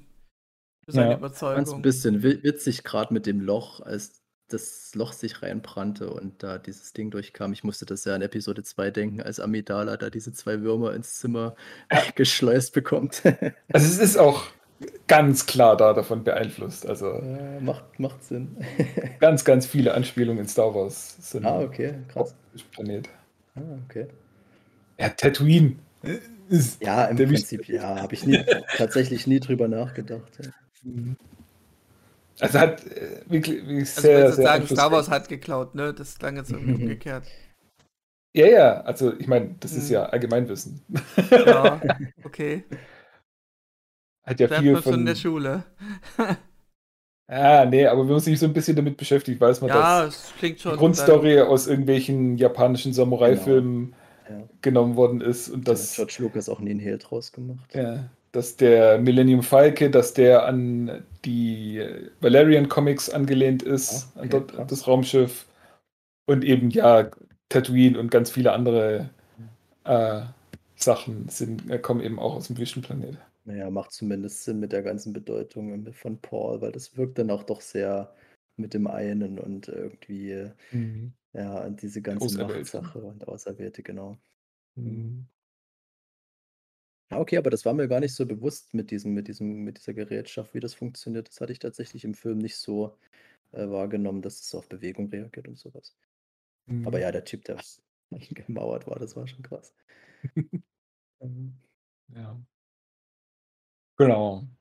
Und dann fühlen sie sich noch ein Stück sicherer, weil sie denken so, hey, okay, das wird jetzt wahrscheinlich das krasseste gewesen sein, was sich die Hakon überlegen.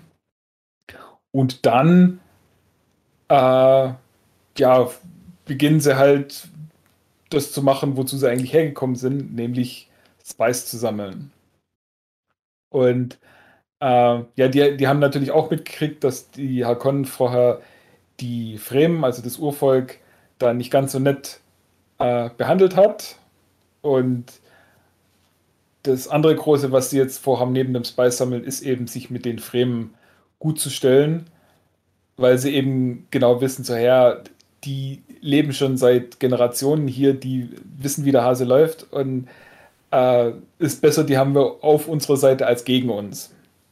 Also wir haben schon genug Probleme, jetzt können wir nicht noch irgendwie äh, da mit den Probleme haben, weil es kommt auch im Film so ein bisschen vor, äh, die Fremen sind halt so Guerillakämpfer, die ständig versuchen, also zumindest solange die Hakon noch da waren, ständig versucht haben, da die Sammler kaputt zu machen, die Antimaschinen kaputt zu machen, also so Stress zu machen an Ninjas, allen Ecken und Enden. Ninjas des Weltraums.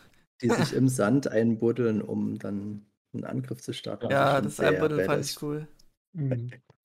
Es sind halt, ja, die Sandkämpfer. Hatte ich mir auch halt gedacht, auch dass jede Fraktion irgendwie eigene krasse Skills hat, die können sich gut einbuddeln, mhm. die anderen haben dieses Schutzschild.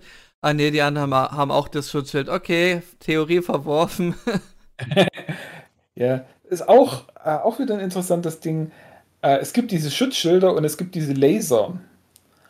Und die beiden tun nicht gut miteinander. Also das Schutzschild, das funktioniert ja so, dass ähm, quasi eine schnelle Bewegung wird von dem Schutzschild abgefangen. Also wenn man mit irgendwie einer Pistole schießen würde oder so irgendwas, wird es nicht durchdringen. Und wenn man zu schnell mhm. zuschlägt mit einem Schwert oder so irgendwas, wird es auch nicht durchdringen. Aber wenn man langsam sich bewegt, dann geht es durch. Deswegen haben ja sie jetzt hm? Sind wir doch schon wieder bei Star Wars Episode 1. Die Schutzschilde von den Gangans funktionieren genauso. Ja, Fällt mir gerade jetzt auf, also krass. Du machst mir gerade Star Wars kaputt. Ja, ja sorry. ja. Ähm, natürlich entwickelt sich dann ähm, äh, andere Waffen, die, äh, die dann eben sich irgendwo auf das Schild draufsetzen und sich dann langsam reinbohren da gibt es ein paar Waffen und es gibt eben diese Laser. Und da gibt es eine ganz üble Wechselwirkung, weil äh, wenn du mit einem Laser auf so ein Schild schießt, dann ist es quasi eine Explosion stärker wie eine Atombombe. Boah, was?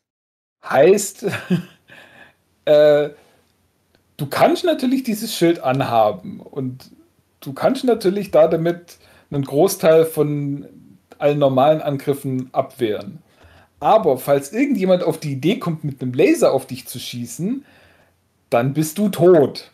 Aber es schützt dich trotzdem, weil wer wäre denn so blöd, mit einem Laser auf dich zu schießen, ja. weil der wahrscheinlich auch dabei drauf geht.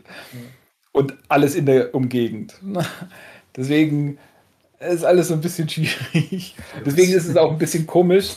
Da hat man auch, äh, hatte ich auch mit Michael die Diskussion so, ja, äh, ist es denn so wirklich eine gute Idee, dass die da einfach mit Lasern ja. dann irgendwann mal die Stadt angreifen? Weil da braucht nur einer dabei zu sein, der das Schild anhat und den treffen sie und ganz Araken ist weg. naja. Ja, ho hohes Risiko gehen die halt gern ein. Ja, okay, das Mhm. wusste ich jetzt auch nicht. Ist natürlich 'n kurioses Problem. Ja. Diese Also, Schutzschilde wenn ich mir jetzt noch mal interessant. die Star Wars Filme angucke, dann kann ich viel erahnen, was bei Dune noch vorkommen wird. Ja, genau. Kann ich mich damit so indirekt spoilern? Ach, ist doch schön. Ich finde es interessant, wie oder das fand ich damals schon im Trailer krass, wie nah die Schutzschilde eigentlich bei David Lynch seiner Vers Version sind. Man hätte ja da einfach auch 'nen einfacheren Weg nehmen können, das so darzustellen. Aber es Mhm. war schon schon wirklich, ähm könnte schon fast sagen, wie so 'ne Art Rüstung. Also, das fand ich schon ganz cool. Der David Lynch Ja. natürlich 'n bisschen sehr Ja, die abstrakt billige dargestellt, aber Schildvariante im Sci-Fi ist ja einfach nur so 'ne so eiförmig, so einfach kugelrund um einen drumherum und hier Genau, ist es ja wirklich Beispiel, ja. hautnah. Ja. Ja, und das ist halt auch nicht sichtbar und so, das fand ich schon ganz interessant und dass vor allem, dass diese Trefferpunkte da irgendwie auch desto tödlicher wahrscheinlich wird es rot angezeigt oder überhaupt Mhm. 'ne Berührung oder 'ne 'ne halt siehst halt diese dieses Feedback hast du halt. 'Ne 'ne interessante Idee und, äh, wird ja auch dann au äh, bei bei Schiffen offensichtlich eingesetzt, aber ist natürlich auch nicht bist nicht unsterblich, hat man ja auch gesehen. Also, du kannst dann doch Mhm. schon wahrscheinlich 'n bisschen länger überleben, aber in 'nem Schwertkampf bist du dann trotzdem relativ schnell hin, wenn dein Gegenüber weiß, Ja. was er tun muss. Habe ich auch gedacht, wozu dienen die Schilde, wenn man sie sie so gut umgehen kann? Na ja, gut, für Fernwaffen halt. Ist halt grundsätzlicher Schutz, Ja. ist besser als Mhm. nix, ja. Ne, aber das ist eher, äh, tatsächlich für den Eins-gegen-Eins-Kampf ähm wo dann eben auch wieder der dein Kampfskill. Ja. äh, notwendig wird, weil, ähm, sieht man auch, die die Sardaukar sind die krasseste Armee Mhm. von allen, die auch alle kaputt machen. Aber es gibt dann eben trotzdem so Leute wie 'n Aquaman, wo Ja. einfach bessere Schwertkämpfer oder bessere Einzelkämpfer sind. Mhm. Und der kriegt dann doch auch schon so 'ne Gruppe klein. Mhm. Wurde auch schön, finde ich, ähm, sogar erwähnt im Film, dass man überhaupt erst mal so 'n Eindruck bekommt, was die dort für krasse Hunde eigentlich haben, als dann irgendwie die der der der Hakon, ähm, Peter da auch erwähnt hat, glaube ich, der war's, dass die Atreides halt so krass sind, weil die auch von dem Gurney und von dem Idaho da Mhm. ausgebildet wurden und das ist schon so 'n Trademark. Also, die haben schon 'n Namen. Das ist schon Game of Thrones mäßig, dass man sagt, das sind halt nicht nur irgendwelche Generäle oder irgendwas, die haben schon 'ne Funktion und die haben auch 'n Ruf, äh, der denen vorauseilt. Und das fand ich schon ganz schön, dass da der Mhm. Film auch sich da, äh, die Zeit nimmt, das mir nahezubringen, dass die Charaktere dann doch schon, äh, 'ne Bedeutung haben oder halt 'nen 'nen Stand. Was immer auch ganz wichtig ist, wenn so 'n Charakter dann vielleicht mal ins Gras beißt oder so, dass du dann Mhm. auch merkst, was man da verloren hat. Da hatte ich auch schon Game of Thrones Vibes, so: „Ach, ganz viele sterben. Hups, hätte ich jetzt nicht gedacht.“ Na ja, Ja. kann man ja noch weiß man ja nur bei manchen noch nicht. Vielleicht, weiß ich nicht. Ja, Also, vielleicht ich kommt da noch keine jemand Ahnung, wieder. ich weiß ich nicht, ja. Also, man sieht von einigen Leuten nicht, dass sie sterben und Ja, ja. ähm also es Sag gibt halt mal, ist Techniken der äh, ja, weil ne, weil ich habe ich muss noch kurz sagen, äh, zum Schluss gab's 'ne Situation, als sie zu den den durch die Wüste gewandert sind und du hattest dann so paar Fremen, die die beobachtet haben und da war definitiv Jason Momoa dabei. Jetzt Mhm. weiß ich nicht, ob das 'ne Rückblende war oder ob Ich hatte das gedacht, es wäre 'ne darauf ist, dass Rückblende, es noch mal so 'ne E Erinnerung Weil ich hätte es ist, nämlich nicht so gedacht. war. Ich dachte: „Oh, okay, hat er's doch irgendwie überlebt.“ Ja. Aber puh, keine Ahnung, da weiß ich jetzt nicht, ob der tatsächlich noch am Leben ist. Ich fände es natürlich schön, aber weiß ich nicht. Ich kann mich auch nicht mehr dran erinnern, wie das bei Aber Lynch das war. Ich wäre, kann mich glaube nur noch ich an den Gurney erinnern. hätte das zeitlich gepasst, dass der in der Zeit, wie die da gereist sind dahin, auch selber hingeschafft? Ich glaube nicht. nicht. Vielleicht haben ihn 'n paar Fremen gerettet oder so, weiß ich ja nicht. Und was meinst du mit Technik, Jochen? Es, ähm hm, das wäre jetzt nicht nur 'n Spoiler für den nächsten Film, sondern das wäre 'n Spoiler für relativ viel von den Büchern. Dann würde ich sagen, lass es lieber. Aber, Es gibt die ähm 7 Dragon Balls, willst du sagen? Okay. Nein, es gibt 'ne spezielle Atemtechnik. Es ja, genau. Das war Äh, Fuba. es Oh, 'ne Totstelltechnik. es besteht Ja. die Möglichkeit, dass Leute, von denen wir glauben, dass sie in dem ersten Teil gestorben sind, Auf jeden Fall unter tot sind. Umständen Das vielleicht reicht mir völlig zu. noch das mal ist in sichtbar sind. Okay, dann habe ich das richtig gesehen. Ja, ist schön. Freut Und mich. muss man dazu 7 Kugeln sammeln und so 'n Drachen beschwören, der einen das das ermöglicht? Wäre noch der einfache Weg. Du Okay. musst das Herz am rechten Fleck haben. Ach, stimmt. Und die okay. Plot, Plot-Arme musst du anhaben. Ja, die Plot, die Plot Armor, genau. Ja. Okay. Gut. Ähm, ja. da, Genau, seid ihr jetzt noch so bei gefühlt 10% fertig, ne? Ihr habt es noch 90%. genau. Gut, dann erzählt weiter. Jetzt- ich stelle mich mal wieder zurück. in Arrakis angekommen. Ich stelle mich mal. Ich stell merke, mich dass mal André zurück. auch gerne. Ich, ich würde nämlich ehrlich gesagt jetzt mal langsam abhauen hier aus dem Podcast. Ja, aber Weil ich ich nichts mehr zu beitragen kann. Nicht, weil, also ein, ich- einen Plotpunkt müssten wir noch äh, Ja. erzählen, auf jeden Fall. Und zwar Dr. Yue. ja, ja. Stell mir so vor, dass du so mit so einem A4-Blatt kommst, so, präsentierst uns das. Also ich will nur noch dieses Blatt hier abklappern und dann auf einmal rollt sich das aus eine übelst lange Schlange. Ein Übelst langer Streifen an, an Papier, den du jetzt abklappern willst. Es gibt So stelle ich mir das gerade vor.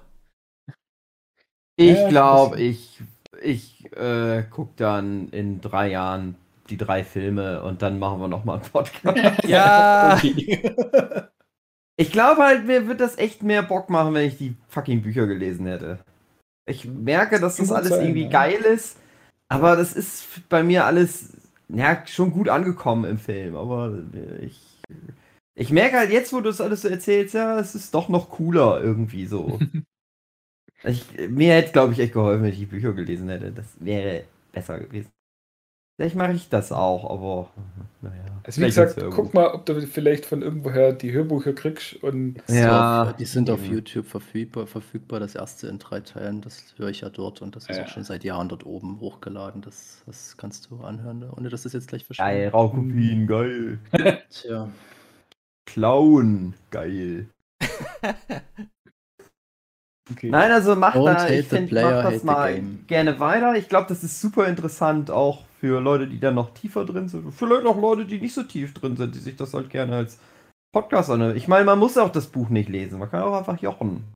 So, wie er alles erzählt, was so überall immer passiert ist. Ich, glaub, ich will so ja nicht alles Stoff. erzählen, äh, aber ich will einfach noch äh, die, wie hast du am Anfang so schön gesagt, die, die Schachfiguren in Stellung bringen. Und da ist eben Ja. Yue noch eine, ein Bauernopfer, das wichtig ist. Ja, Ja, dann dann mach noch doch. raus und dann. Aber äh, Bewegen ich wir bin uns dann aber auch langsam Ende. Ja. André so ist ja noch da, der kann dann ja, Ja, okay, dann gut, ich bin doch da. in so zwei Stunden. Ich komme, ich gucke Ja. mal in zwei Stunden. Genau, wir dann komm noch mal weiter wieder, aufnehmen. genau. Dann komm ich Komm noch wieder, mal rein. Hugi, komm wieder.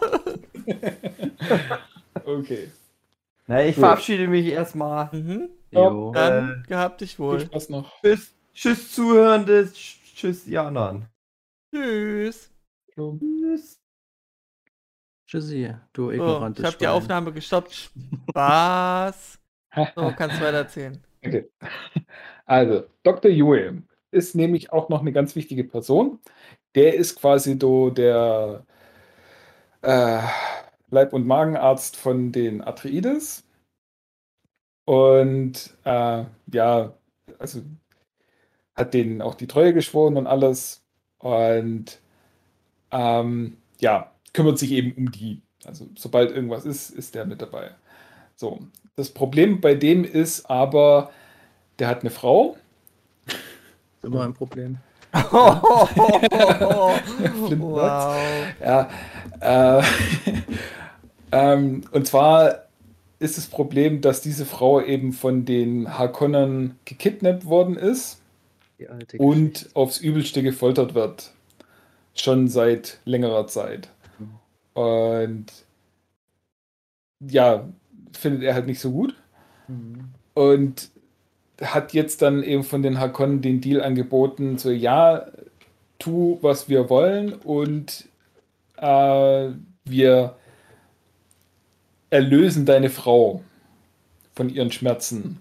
Das war der Ist, Deal, ich, okay. Mhm. Der genaue Wortlaut. So. Und äh, sie versprechen ihm auch, dass er wieder mit ihr zusammen sein darf. Mhm. Ja, tut er ja dann. Ha. Genau. Ein, äh, der Deal ist eben, dass äh, wenn die, weil, wie gesagt, äh, wir sind jetzt in der Situation, ähm, die, die letzte Falle der Hakon ist äh, entschärft worden. Ähm, das heißt, die Atreides können jetzt tatsächlich auf Araken äh, regieren und wie gesagt sich mit den Fremen gut stellen, äh, anfangen da Spice zu sammeln und äh, zu verkaufen. So alles ist in die Wege geleitet. Und jetzt steht halt an, dass dieser Dr. Yue den Schild um Arrakis, äh, um Arakin drumherum äh, abschalten soll und was noch? Wachen irgendwie lahmlegen oder so irgendwas. Ja. Auf jeden Fall soll er sabotieren, dass die Hakon und die Sadoka eindringen können und äh, ja, eben die, die äh, Atreides alle umbringen können. So. Und dafür ähm, ist dann, äh, also äh, macht Dr. Yue, weil, äh, wie gesagt, er will ja seine Frau retten, aber er hat noch so einen eigenen Plan im Hintergrund und zwar sagt er sich, ähm, Fuck, das ist das. es ist schade, schade um die Atreides, die kann ich aber auch nicht retten, mir ist meine Frau wichtiger. Ähm, aber zumindest die Lady Jessica und Paul, die äh, möchte ich retten, aber eigentlich auch aus einem eher egoistischen Motiv, weil äh, ich weiß genau, die, äh, der Leto Atreides, der Herrscher, der wird dem Baron Harkonnen vorgeführt. Und ich mag ja den Baron Harkonnen nicht so. Das heißt, ich tausche jetzt von dem Leto einen falschen, äh, ich betäube den Leto, tausche dann äh, den falschen Zahn aus äh, gegen einen, wo Gift drin ist. Und also Leto ist, äh, äh, die Muskeln sind betäubt, aber der Geist ist noch wach. Äh, und sagt ihm dann so, hey, ähm, blöd wie alles gelaufen ist, aber mhm. wenn du noch dieses eine Ding machst, dann kümmere ich mich wenigstens um die Lady Jessica und Paul. Und zwar, wie gesagt, hier dieser falsche Zahn, beiß drauf, wenn der Baron Hakon in deiner Nähe ist und atme ihn an, das ganze Gift, und dann stirbt wenigstens der auch. So. Äh, das ist also quasi noch der, der letzte Trumpf von Dr. Ewing und macht es dann auch tatsächlich. Äh, die Lady Jessica und Paul, die sind von äh, irgendwelchen Harkonnen-Leuten entführt worden und sollen in die Wüste gebracht werden, um dort ausgesetzt zu werden, damit, ähm, weil er auch noch das Versprechen, der Baron Harkonnen hat noch das Versprechen, den Bene Gesserit abgerungen, äh, äh, ab, ähm, die haben ihm das Versprechen abgerungen, dass er Lady Jessica und Paul nichts tut. Und jetzt sitzt er, lässt er sie halt in der Wüste aussetzen, damit er sagen kann, so, ja, ich habe denen ja nichts gemacht. Ja. Das war die Wüste, die sie umgebracht haben. Er hat. Ähm, und da hat eben der Dr. Yue vorbereitet, dass sie zumindest eine Ausrüstung noch bekommen, wie sie in der Wüste überleben. Ist dann doch noch ein bisschen schwieriger, weil er hat nicht damit gerechnet, dass die, die Lady Jessica einen Knebel in den Mund stecken, damit die ihre Stimme nicht benutzen, von der wir auch noch nichts gesagt haben. Ja, wollte ich gerade sagen. Das ist äh, irgendwie eine krasse Fähigkeit, aber irgendwie blieb das nicht mein Gedanken. Also. Genau, das also macht den Film ja wieder besonders schon. Das ist aber auch wieder so Yeti-Style. Das, ist, ja, genau. das sind nicht die Druiden, die sie suchen. Ganz, ganz genau. Mhm. die Bene Gesserit haben die Möglichkeit, ihre Stimme so einzusetzen, dass sie da damit anderen Leuten ihren Willen aufzwingen. Es darf aber nicht zu gezwungen klingen.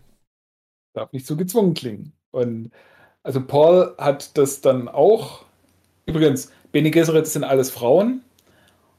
Und äh, der Paul ist dann auch wieder gegen den Willen der Bene Gesserit von der Lady Jessica auch ein bisschen in den ihrer Kunst äh, unterrichtet worden und kann eben auch schon so ein bisschen diese Stimme einsetzen, aber eben noch nicht so gut wie seine Mutter. Ja, ähm, ja quasi Ding ist halt, äh, die, sie wird geknebelt und kann die Stimme nicht einsetzen und er kann dann halt zumindest so viel mit seiner Stimme anfangen, dass sie ihr den Knebel rausmachen und dann können sie da damit dem Schicksal entfliehen und Genau. Und wie gesagt, kriegen dann von Dr. Joey noch äh, Ausrüstung mit, wie sie in der Wüste zumindest kurze Zeit noch überleben. Ja. Und dann kommt eben noch die, oh, das ist so eine geile Szene, wie, äh, wie dann eben Leto und Baron Harkonnen aufeinandertreffen. Also Leto ist immer noch gelähmt am Körper und Völlig nackt. völlig nackig, ja genau. Ähm, ja, der Hakon ist dann halt da und frisst sich erstmal durch die Küche. Ich finde die richtig geil. Oh, Ja. mm, lecker. mm. Und erwähnt dabei, Und du hast erwähnt eine richtig gute Ja, Küche, genau. Cousin. Und ist das Genau. wirklich der Cousin von Muss ja dann. Das ist ein Cousin, genau. Weil die großen Häuser, die sind alle so ein Ja. bisschen untereinander verwandt, wie es halt Ja, in großen. Königshäusern immer der Mhm. Fall ist. Ja, ähm, dann passiert eben das, was äh, Dr. Yu auch so. Naja, okay, zuerst pass passiert was, was Dr. Yu nicht so gewollt hat, weil, ja, wie gesagt, die, die Formulierung dieses äh, Versprechens, äh, wir erlösen deine Frau und du darfst zu ihr, ähm, ja, findet halt darin ihre Auflösung, dass äh, die Frau getötet wird und er mit ihr. Sie Das wurde heißt- wahrscheinlich schon getötet. Oder wurde schon getötet, ja. Und er wird dann auch getötet und dann ist sie von ihren Schmerzen erlöst und er ist wieder bei ihr. Aber nicht so, wie er es wollte. Lasst euch nie mit den Bösewichten einkriegen. Ja. Genau. Das geht immer schlecht aus. Und wenn er irgendeinen Vertrag aufsetzt, dann lasst den von Anwälten prüfen. Von Space-Anwälten dann. Ja, Genau. Jedes Schlupfloch wird ausgenutzt. Das ist genau. ganz, ganz übel. Fand ich ein bisschen blauäugig, aber okay, das muss man halt dann Ja. schlucken in der Situation. Genau. Und dann macht aber Leto wenigstens seinen Teil und äh, versprüht das Gift, tötet jeden in dem Raum, wo er drin ist. Aber äh, der Baron Hakon hat eben vorher noch Ja, der ist einfach. glücklicherweise sein Schild eingeschaltet. Ach so, und ich dachte, er ist in die Höhe geflogen, um da, dass die Gase da nicht so hochkommen. äh, Er hat sich an der Wand festgeklebt. Er hatte den Schild schon an vorher. Okay. er hatte Boah, den weil- Schild an und Mhm. da ist jetzt mir nicht so ganz klar, weil Mhm. ist das Gift jetzt nicht doch irgendwie so eine langsame Bewegung? Müsste die nicht durchkommen? Mhm. Weiß ich nicht. Auf jeden Fall, äh, also es tötet ihn nicht, das Gift, aber äh, er wird dadurch angeschlagen. Und das ist auch was, wo ich dann hoffe, dass es wieder in Richtung geht wie der David Lynch-Tune, Ja, das, dass er dadurch jetzt irgendwelche körperlichen Probleme kriegt. genau. Das war auch mein Ähm, Gedanke. Ja. Also ich fand es schon schade, dass man, ich hätte eigentlich gewollt, dass er nur in seinem komischen Teerbad drin ist Mhm. und man ihn gar nicht mehr sieht, Mhm. äh, dass man sich dann vorstellen kann, wie er denn dann aussieht, weil er taucht dann so ein bisschen auf und man sieht sein Gesicht und okay, am Gesicht ist jetzt noch nicht viel kaputt ge- gegangen. Ich Ja, hoffe, und da ist ja am meisten Gift eingedrungen. äh, also ich hoffe zumindest, dass der restliche Körper dann entstellt ist und dass man den dann noch irgendwie sieht. Aber schauen wir mal, was da wird. Mhm. Ja, so. Und das ist dann quasi, also die, die Stadt Araken wird auch in einer gigantischen Schlacht übrigens angegriffen und bombardiert und alles Mögliche. Wie So war die Schlacht so im Film, im ersten Film? zum Im Thema allerersten? Schauwerte. Das weiß ich gar nicht mehr, wie das bei Lynch War die billig? Ah, Ich glaube, das war relativ viel in so Gängen und Fluren. Ja, ja. Also wie gesagt, wenig. Außenaufnahmen, viel Mhm. Innenaufnahmen. Also hierbei muss ich sagen, als Gurney und die ersten Soldaten rausrennen auf die Landebahn, alles ist noch dunkel, die sehen, wie die Schiffe da äh, in der Luft fliegen. Als die erste Bombe fällt, da hat es mich umgehauen. Das ist Mhm. unglaublich, diese Dimension, als dort so ein richtiges Schiff neben den explodiert und das geht dann halt die ganze Zeit so. Also das ist wirklich, Mhm. ah, das ist abgefahren. Also du bist wirklich unglaublich angespannt in der Situation, diese ganze Schlacht da über. Oder das Gemetzel wohl eher. Wo Gurney ist nicht geil, dass Aquaman und Thanos die Ja. Lehrer von Paul sind. Ja. Und das sind nicht Ja. krasse Lehrer sind. Und Gurney wird ja in dem David Lynch-Film von Patrick Stewart gespielt, Ja. dem Captain Picard. Ja. Auch richtig geil. Ja. Und Gurney äh, Zufall? so ein? Zufall? Ich glaube nicht. Ja. Nee, das ist Jonathan Frakes. Ja. ja. ähm, ja, und Gurney ist übrigens ein guter Musiker. Genau, das hatte ich eigentlich fast gehofft, dass das kommt im Film noch. Also, Weil das, äh, gleich am Anfang, wo Paul trainiert, da sagt er so, ja, ich habe gerade keinen Bock, spiel schon ja. lieber ein, ein, Lied vor. Mhm. Und kurz vor dem Dudelsack, Mensch, liest er ja auch noch irgendwie sowas aus dem Buch vor. Ja. Äh, ja, also das ist so der. Sehr der, kulturell unterwegs. Der musisch begabte Kämpfer. Und ja. Schauen wir Fand mal. Ich. Hatte ich mir vorgestellt, im Buch ist es ein sehr heiteres Aufeinandertreffen von ihm und Paul. Die mhm. geben sich halt die ganze Zeit die Kante. Also wirklich mit Sprüchen hier und da und du bist untalentiert und du hast nichts drauf und bla bla. Das hatte ich das war hier natürlich alles ein bisschen düster und ernst. Also der kam schon ein bisschen miesepetriger rüber, der Gurney. Mhm. Im Buch ist es dann halt schon wirklich so ein, ja, also schon eher so ein, so ein, so ein lockerer Typ, zumindest halt äh, so im Alltag, sage ich mal. Und mit seiner Musik und so, das war eigentlich, hatte ich fast gehofft, dass sie das noch mit reinnehmen, aber vielleicht spielt es nochmal eine Rolle. Also ich, ich glaube, der Duncan Idaho mhm. hat gar nicht so viel mit Paul zu tun in den Büchern. Mhm. Und es hat sich jetzt im Film so ein bisschen angefühlt, dass sie da einiges von Gurney weggenommen haben und es den Duncan gegeben haben. Hatte auch keine große Rolle, dachte ich auch. Das ist, äh, hatte ich mir auch anders vorgestellt, dass der mehr zu sehen ist, aber okay, der, man weiß ja, dass der dann noch später eine Rolle spielt. Mhm.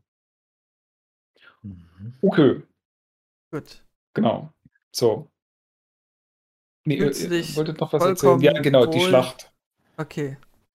Gut. Dann ja. noch André, die. Also, Los geht's. ich hätte jetzt nicht erwartet, dass wir den ganzen Film nacherzählen. Nee, nee, wir erzählen ja auch gar nicht nach. Es okay. ist ja einfach nur. Wir streuen die Highlights. immer ein, wie es uns gefallen hat. Das ist okay. schon wichtig, weil da ist halt auch wirklich viel passiert trotzdem. Also ich kann also die Kritik nicht nachvollziehen. Es für mich gerade so, als wenn ich den Film gucke, aber mit der Einstellung, dass der Creator noch äh, Kommentare mit jeder Szene macht. So ein bisschen ja. ist das gerade. Audiokommentar, genau. genau. Ja, der Film räumt einem viel, viel ähm, Möglichkeiten ein dafür. Also es wäre eigentlich ein dankbarer Film für sowas. Wir sind schon bei 2,30, oder? Nee, noch nicht ganz. Jetzt bei zwei, zwei Stunden. Ja. Das schaffen wir. Ja, dann müsste so ungefähr die Schlacht auch gewesen sein. Oh Gott. kann man so als, als Kommentar laufen lassen können. Ja. Ja, nee. Ja, aber cool, äh, ne? Glaub... Coole Effekte fand ich. Coole Effekte. Ja, ja fand auch so halt diese, auch... diese Hoffnungsschürung, mhm. die eigentlich ins Nichts führte. Ja, diese krassen Kämpfer kämpfen jetzt gegen diese Angreifer und sie haben diese krasse Formation mit dieses Vorwärts-Rückwärts-Laufen und, und die werden jetzt wohl besiegt. Nee, hinter denen kommen noch weitere und die metzeln die einfach mhm. alle tot. Hoffnung zerstört die Einführung von den Sardaukar, wie die in die Schlacht gekommen sind, wo du halt gemerkt hast, okay, die Hakon sind schon krass, aber werden halt dann gegen so ein paar Atreides schon ablosen und dann kommt da halt die richtig krassen und dann geht's natürlich in die mhm. vollen. Ja. aber auch hier wieder krass. Also ich habe da im Kino gesessen, ich habe richtig gezittert vor Spannung, obwohl ich ja weiß, so auf was es hinausläuft, aber trotzdem, das war so gut inszeniert. Äh, und, und auch irgendwie so, ja, wieder diese Ernsthaftigkeit, das muss ich immer wieder erwähnen. Das ist einfach, du, du spürst, dass das dort, was dort passiert, das ist nicht, das ist nicht mal eben, okay, hier wird ein Angriff stattfinden und wir flüchten und manche haben halt Pech. Das ist wirklich irgendwie bitter alles und das merkt man. Das ist ein großer, großer, großer Verlust für, für überhaupt, dass dieses Haus Atreides hat ein bisschen was von den Starks, so wie mit denen bei Game of Thrones ja. umgegangen wurde, so dass das wirklich so eine Familie komplett demo demontiert wurde und die sich dann wieder irgendwie aufrappeln müssen, insofern das geht. Ja. Mhm. Genau, und dann kommt ja für Andrex Meinpasch jetzt die die Abenteuerreise. Die zweite Hälfte oder der Überlebenskampf in der immer. Wüste. Und da, ja, weiß nicht, ich glaube, das kann man dann relativ kurz hm sehr viel Zeit gelassen trotzdem. Also da wurde noch mal viel so Exposition gebracht, fand ich, gerade was so Paws Zukunft anbelangt und überhaupt so Beziehung zu seiner Mutter fand ich sehr stark, überhaupt Rebecca Ja, Ferguson wie und ich so die schon sagte, die Mutter ist echt gut. Die ist nicht einfach nur so ein Vasall, der einfach nur dabei ist. Nee, die ist sehr wichtig, dass er überlebt und dass sie auch Ja, die ist so auch, muss man ja versucht dazu zu sagen, überleben. Die Bene Gesserit sind krass ausgebildet. Ja. Also die hassen, die hassen und lieben Das ihre Lehrer. denkst du nicht bei ihr. Du denkst halt, die- ja, die ist halt die, die, sag ich jetzt mal, die Königin. Nee, die kann auch wie in Schach Leute zerficken. Es ist auch nicht so, dass die äh, so allumfassend akzeptiert wird. Also die hat auch mit, mit wieder, ähm, äh, wie sagt man, äh, mit Gegenwind so ein bisschen zu kämpfen, gerade unterschwellig, dass auch viele sie als Hexe bezeichnen und Angst vor ihr haben, weil die Bene Gesserit, das ist eine krasse Krasse Kaste dort. Fickerin. Also, Und sie ist eben nicht die. Königin. ja, das ist ich ja auch meine ihr nur. Problem. Achso, ah, stimmt, er hat ja wär's erwähnt, dass er sie hätte heiraten sollen. Leto Ja. hat sie nicht geheiratet, sie ist nicht Mhm. offiziell Königin, sondern sie ist eben quasi so eine Nur Art eine. Dame. Ha, Schach, Dame. Ha. Ja, genau. Ja. Und, äh, ja, deswegen äh, hat es schon nicht ganz so einfach. Aber das ist auch was, da hatte ich einen völlig anderen Eindruck. Aber das finde ich Ähm, wieder so gut, das muss ich jetzt mal anmerken. Ich habe ja gesagt, die Dialoge finde ich gut, weil gibt so viele schrottige Filme, wo diese typischen Dialoge fallen, wo die erstmal den komplette Familienverhältnismäßigkeiten erklären in, in ein paar Sätzen runtergebrochen. Wo, so würde kein Mensch reden miteinander. Und da ist es eben immer passend. Also einfach hier, der, der, der Imperator, der frisst gerade irgendwas und sagt dann eben mal kurz hier, droppt dann mal halt Neffe und sowas. Das passt halt. Wie bitte? Der Baron Harkonnen. Äh, Baron, nicht, nicht nicht Imperator, gesehen sorry. Den Imperator hat man ja noch nicht gesehen, ne? Ähm, Mhm. Und äh, wie du jetzt eben sagtest, mit dem, ja, hätte heiraten müssen, okay, dies, das war eigentlich klar, aber das war passend im Dialog und wirkt dann wieder natürlich. Und so ist liebe ich. Mhm. Deswegen sind die Dialoge auch gut. Mhm. Aber wie gesagt, die Lady Jessica, da hatte ich einen ganz anderen Eindruck und habe dann natürlich, nachdem ich den Film gesehen habe, alles Mögliche noch an Reviews rauf und runter geguckt. und die alle loben diese, Ferguson heißt sie. Rebecca Ferguson, ja. Äh, Fandst du nicht gut? was sie doch für eine geile Schauspielerin und alles Mögliche. Und ich hatte, zumindest beim ersten Mal gucken, einfach nur den Eindruck, ja, die heult doch nur rum die ganze Zeit. Die hat zwei Gesichtsausdrücke, entweder sie ist besorgt um, äh, um ihren Paul oder sie heult. Ja, den Punkt gebe ich dir. Äh, wer ist das jetzt nochmal? Ich bin es gerade. Hm? Ist das die, Die die, Lady MJ? Jessica. Nein, nein, Lady Jessica, die Mutter von Paul. Achso, okay. Du okay, okay. hast den Stimmt, Film stimmt, ja, na gesehen, klar, ja, ja, ja, ja. Ja, Ja, wie sie äh, verkrampft und, und ah, ah, mein Sohn, der muss halt diese Prüfung um bestehen. Sohn. Ah. die, die, die, die, die, die, die merkt halt andauernd oder wird andauernd mit der Schwere ihrer Entscheidung konfrontiert, dass die da halt sich für den Jungen entschieden hat und was dem jetzt da Mhm. irgendwie auf die Schultern gelegt wird Mhm. und so weiter und so fort. Ich glaube, ja, vielleicht weint sie ein bisschen zu oft, zumal wenn man überlegt, was die für eine krasse Ausbildung hat und was die eigentlich schon Mhm. alles hinter sich hat. Gut. Also ich fand es so nicht so oft, ich fand es einfach Charakter, vom Charakter her genauso halt passend. es Eine ist besorgte Mutter, Mutti. die aber trotzdem Stärke Ähm. zeigen will. Hm. Also deswegen habe ich es auch noch ein zweites Mal geguckt und Mhm. da war es dann eher okay. Hm. Und ich fand auch diese Also- Prüfung sehr gut äh, gemacht von War mir ein bisschen kurz und ich habe wieder gemerkt, dass die Trailer doch anders sind. Also der erste Trailer, den man gesehen hat, hatte auch dieses, äh, diese Prüfung dabei mit dem Gom Jabbar. Und da Mhm. waren schon so Szenen anders. Also das war alles ein bisschen anders. Auch überhaupt waren Szenen in den Trailern dabei, die es im Film dann nicht, nicht geschafft hat. Fand ich an der einen Stelle vielleicht ganz gut, an der anderen habe ich es ein bisschen vermisst. So. Also da gibt es auch so viel Zusatzmaterial noch. Also wahrscheinlich gibt es dann auch irgendwann mal einen Supercut mit drei Stunden, keine Ahnung. Hoffentlich. Also da ist noch viel möglich. Mhm.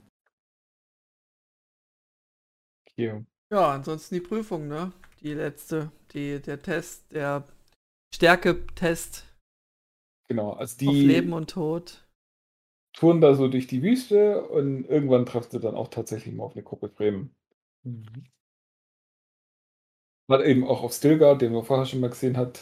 Sie Javier treffen Bardem. MJ. Und sie treffen jetzt tatsächlich mal Zendaya. Die man im Film vielleicht ein bisschen oft in irgendwelchen Visionen sieht, wie sie Hm. durch die Wüste wandert. Überraschung. Ja. Und mal guckt sie in die Sonne und mal guckt sie Ja. von der Sonne weg. Bedeutungsschwanger. Ah. Genau. Ja. Ani heißt sie. Und dann äh, reisen sie jetzt irgendwo wahrscheinlich in ein Höhlensystem und schmieden da ihre Pläne. Wie sie daraus. Das ist halt, das ist halt so die Frage. Ich habe, wie gesagt, David Lynch-Film, ich habe den, das ist nicht lange her, vielleicht zwei Jahre oder so, wo ich den das erste, überhaupt ein, ein, einmal habe ich den bloß gesehen. Da hatte ich das auch damals, ich weiß nicht, ob ich den bloß nebenbei geguckt habe. Ich habe das zum Beispiel, das mit dem Zahn, habe ich jetzt hier zum ersten Mal richtig verstanden mit dem Verrat von Yue. Mhm. Das war mir in dem Lynch-Film gar nicht so bewusst, was da passiert. Also entweder war es wirklich nicht gut dargestellt oder habe ich da nicht aufgepasst. Also das war mir hier zum ersten Mal so bewusst, was es eigentlich für ein Plan ist, den der verfolgt. Und ich kann mich auch nicht mehr daran erinnern, an die Zeit bei den Fremen, wie viel ähm, da in dem Lynch-Film davon zu sehen war, weil ich bin jetzt echt gespannt, wie die überhaupt hausen. Ich habe keine Ahnung, ich weiß überhaupt nicht. Na gut, ich werde es dann natürlich dann durch das Buch nochmal kennenlernen, aber das fand ich äh, gut, dass sie das noch sich aufgespart haben, weil man muss ja schon sagen, der Film hätte auch schon eher aufhören können. Es ja. gab etliche Situationen, wo man denkt, okay, das war's jetzt, und dann geht es dann doch nochmal ein Stückchen weiter. Der hat zum Ende hin dann doch noch mal ganz schön Fleisch, finde ich. Und diese Reise wird sehr, sehr äh, schon intensiv dargestellt. Alleine dieser Flug mit diesem, wie heißen die Dinger, Ornikopter oder so? Die Topter, ja. Topter, das, äh, das war schon sehr, sehr umfangreich, gerade so ja, alleine, wie lange die mhm. durch diesen Sandsturm da geflogen sind und so. Also ich, ich finde da sowas grundsätzlich sympathisch, solange wie es mich nicht langweilt. Dass man auch die, diese Reise überhaupt äh, so als das auch wahrnimmt, dass es halt auch anstrengend ist und, und ja, wie ich ja sagte, es war, es war langatmig, aber nicht langweilig. Mhm. mhm. Da gab es eine Szene von der Flucht, mhm.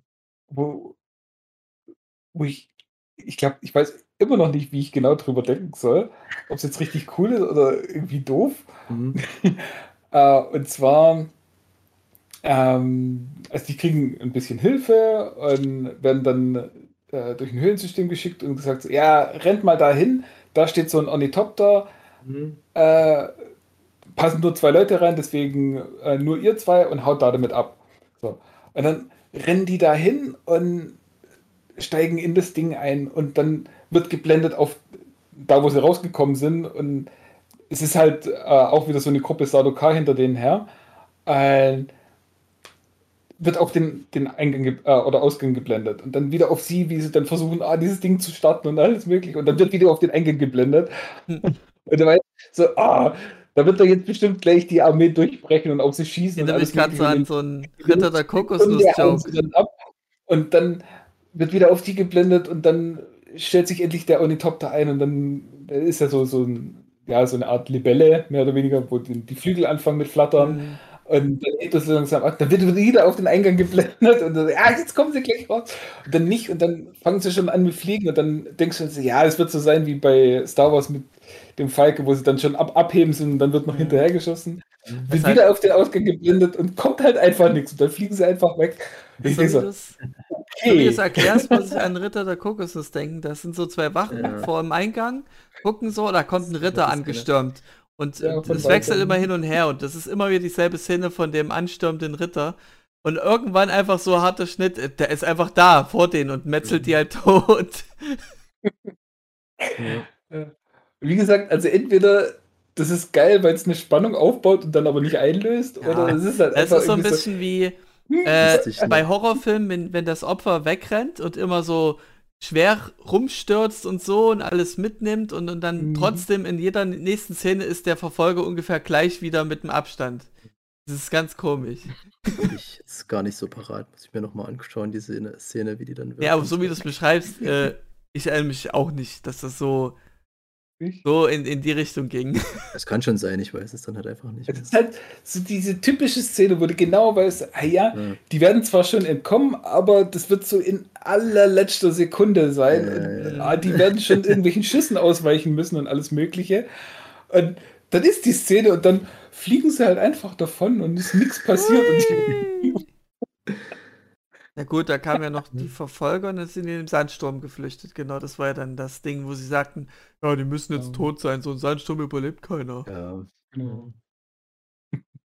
Was ja eigentlich auch, auch, naheliegend ist. Phänomenal gespielt von äh, Bautista. Ach, wie heißt er? Bautista, Dave Bautista. Ja. Der eine richtig geile Hollywood-Karriere hat. Definitiv. Meine Herren. Ja. Ach, ja. schön. Hat mich gefreut, dass wir uns hier so versammelt haben, spontan für Dune. War ja jetzt gar genau. nicht geplant, dass wir heute aufnehmen. Ähm, möchtet ihr noch irgendwas sagen? Ansonsten leite ich jetzt das Ende ein. Ich habe noch eine Frage, Ja. oder hatten wir das vorhin schon? Als äh, die dann auf die Fremen treffen und die treffen ja dann Mhm. Stilgar wieder und dann kommt es ja auch dann recht schnell zu einem Kampf, den Mhm. Paul da annimmt. Und er hatte ja dann diese Vision und du hast ja schon gesagt, der hat manchmal Visionen, aber das ist ja nicht zwangsläufig die, die, das, was passieren wird. Was und ich ich sehr hab, wichtig finde. Mhm. ja, und ich hatte wirklich schon gedacht, okay, wir sehen hier schon was, was im zweiten Teil dann definitiv kommt, dass er dann von Ja, dem Typen Habe ausgebildet ich mir wird eben und gedacht alles. beim Gucken, ja, ist vielleicht so ein Geniestreich, um das ein bisschen noch schmackhaft zu machen. Naja, ich habe es halt ist nicht so nicht richtig so. verstanden, was die Bedeutung davon ist. Also er hat dann quasi diese Vision gehabt und er kannte ja schon die, die viele der Charaktere da, bevor er überhaupt auf die getroffen ist und Mhm. was da möglich sein würde.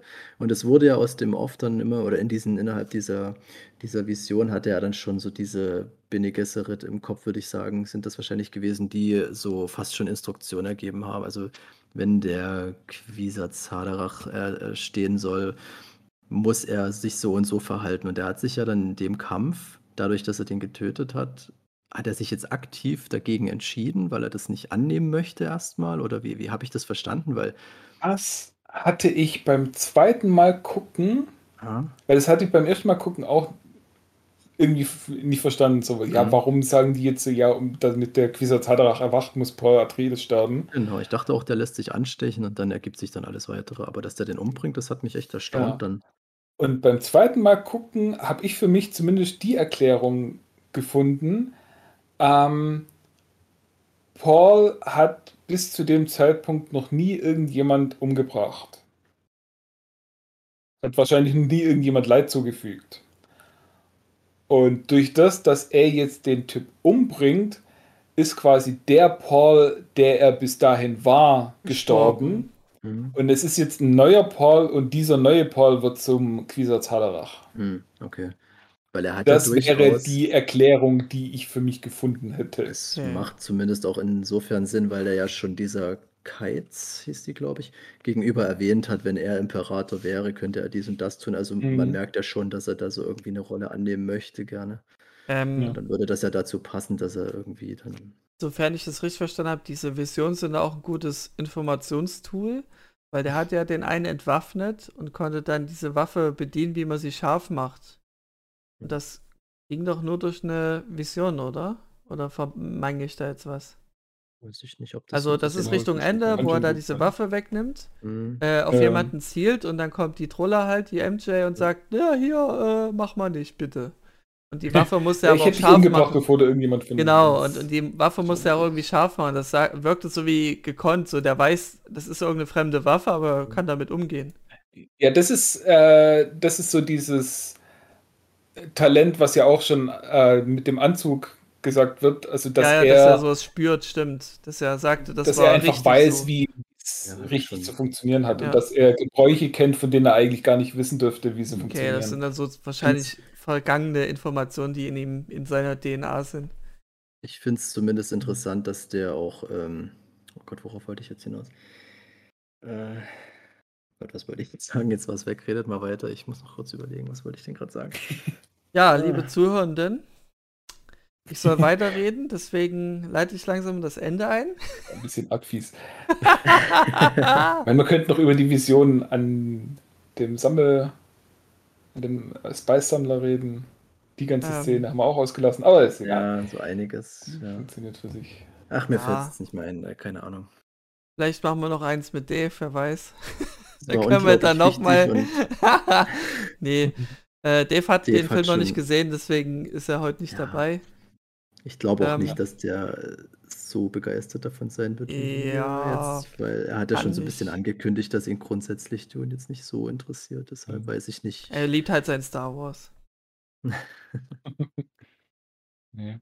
Wobei ich da auch sagen muss, also ähm, er mag es ja immer so ein bisschen, äh, hat er auch bei, bei Marvel-Filmen oder so immer, wenn, also er mag es auf jeden Fall nicht, wenn äh, Sachen immer so überpathetisch dargestellt werden. Hm, mein Weeks. Und, und so ganz groß und, und wichtig Mhm. und bedeutungsschwanger und so Bedeutungsschwanger, weiter. genau.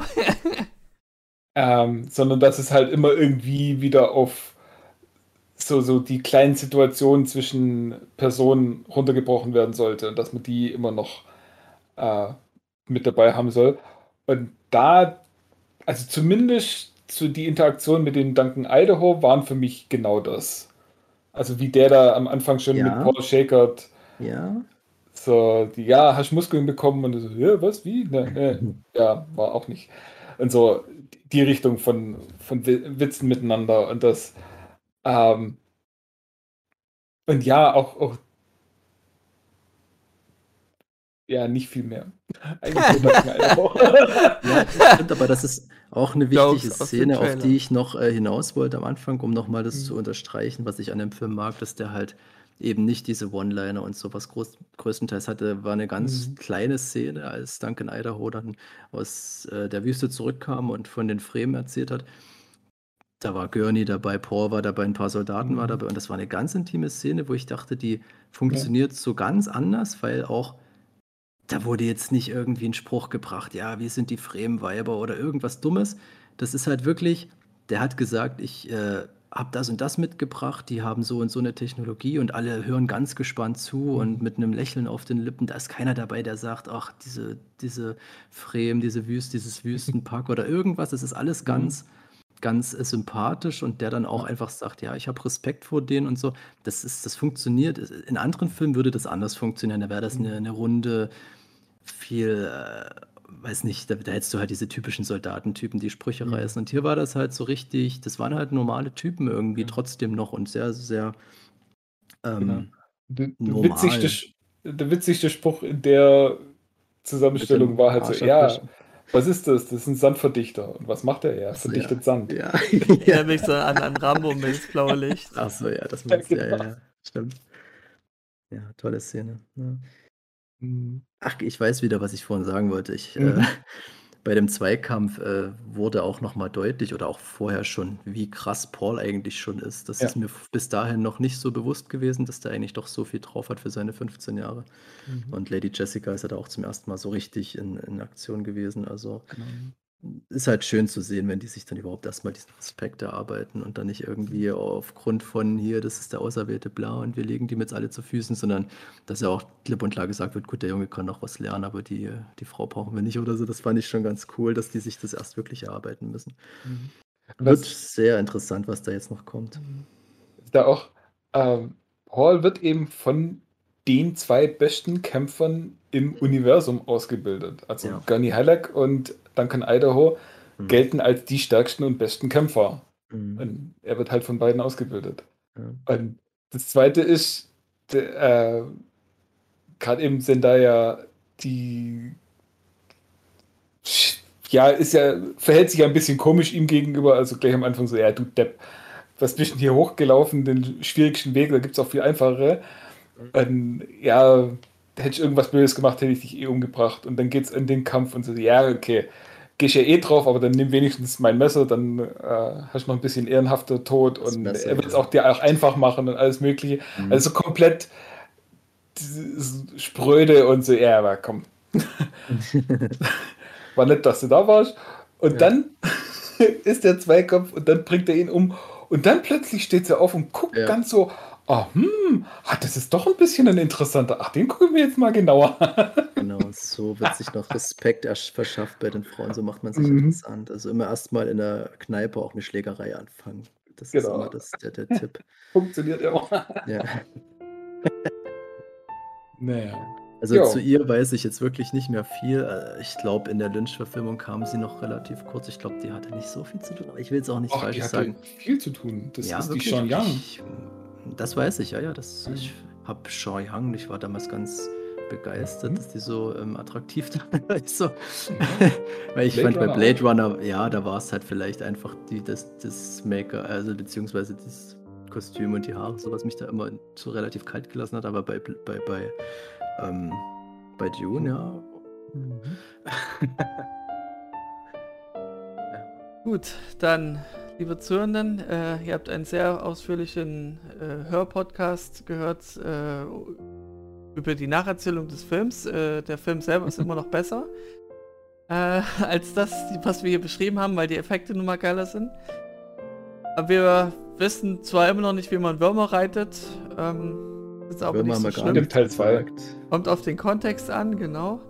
Äh, ansonsten äh, wünsche ich euch noch einen schönen Abend, schönen Tag oder schöne Nacht, wie auch immer, wann ihr das hört.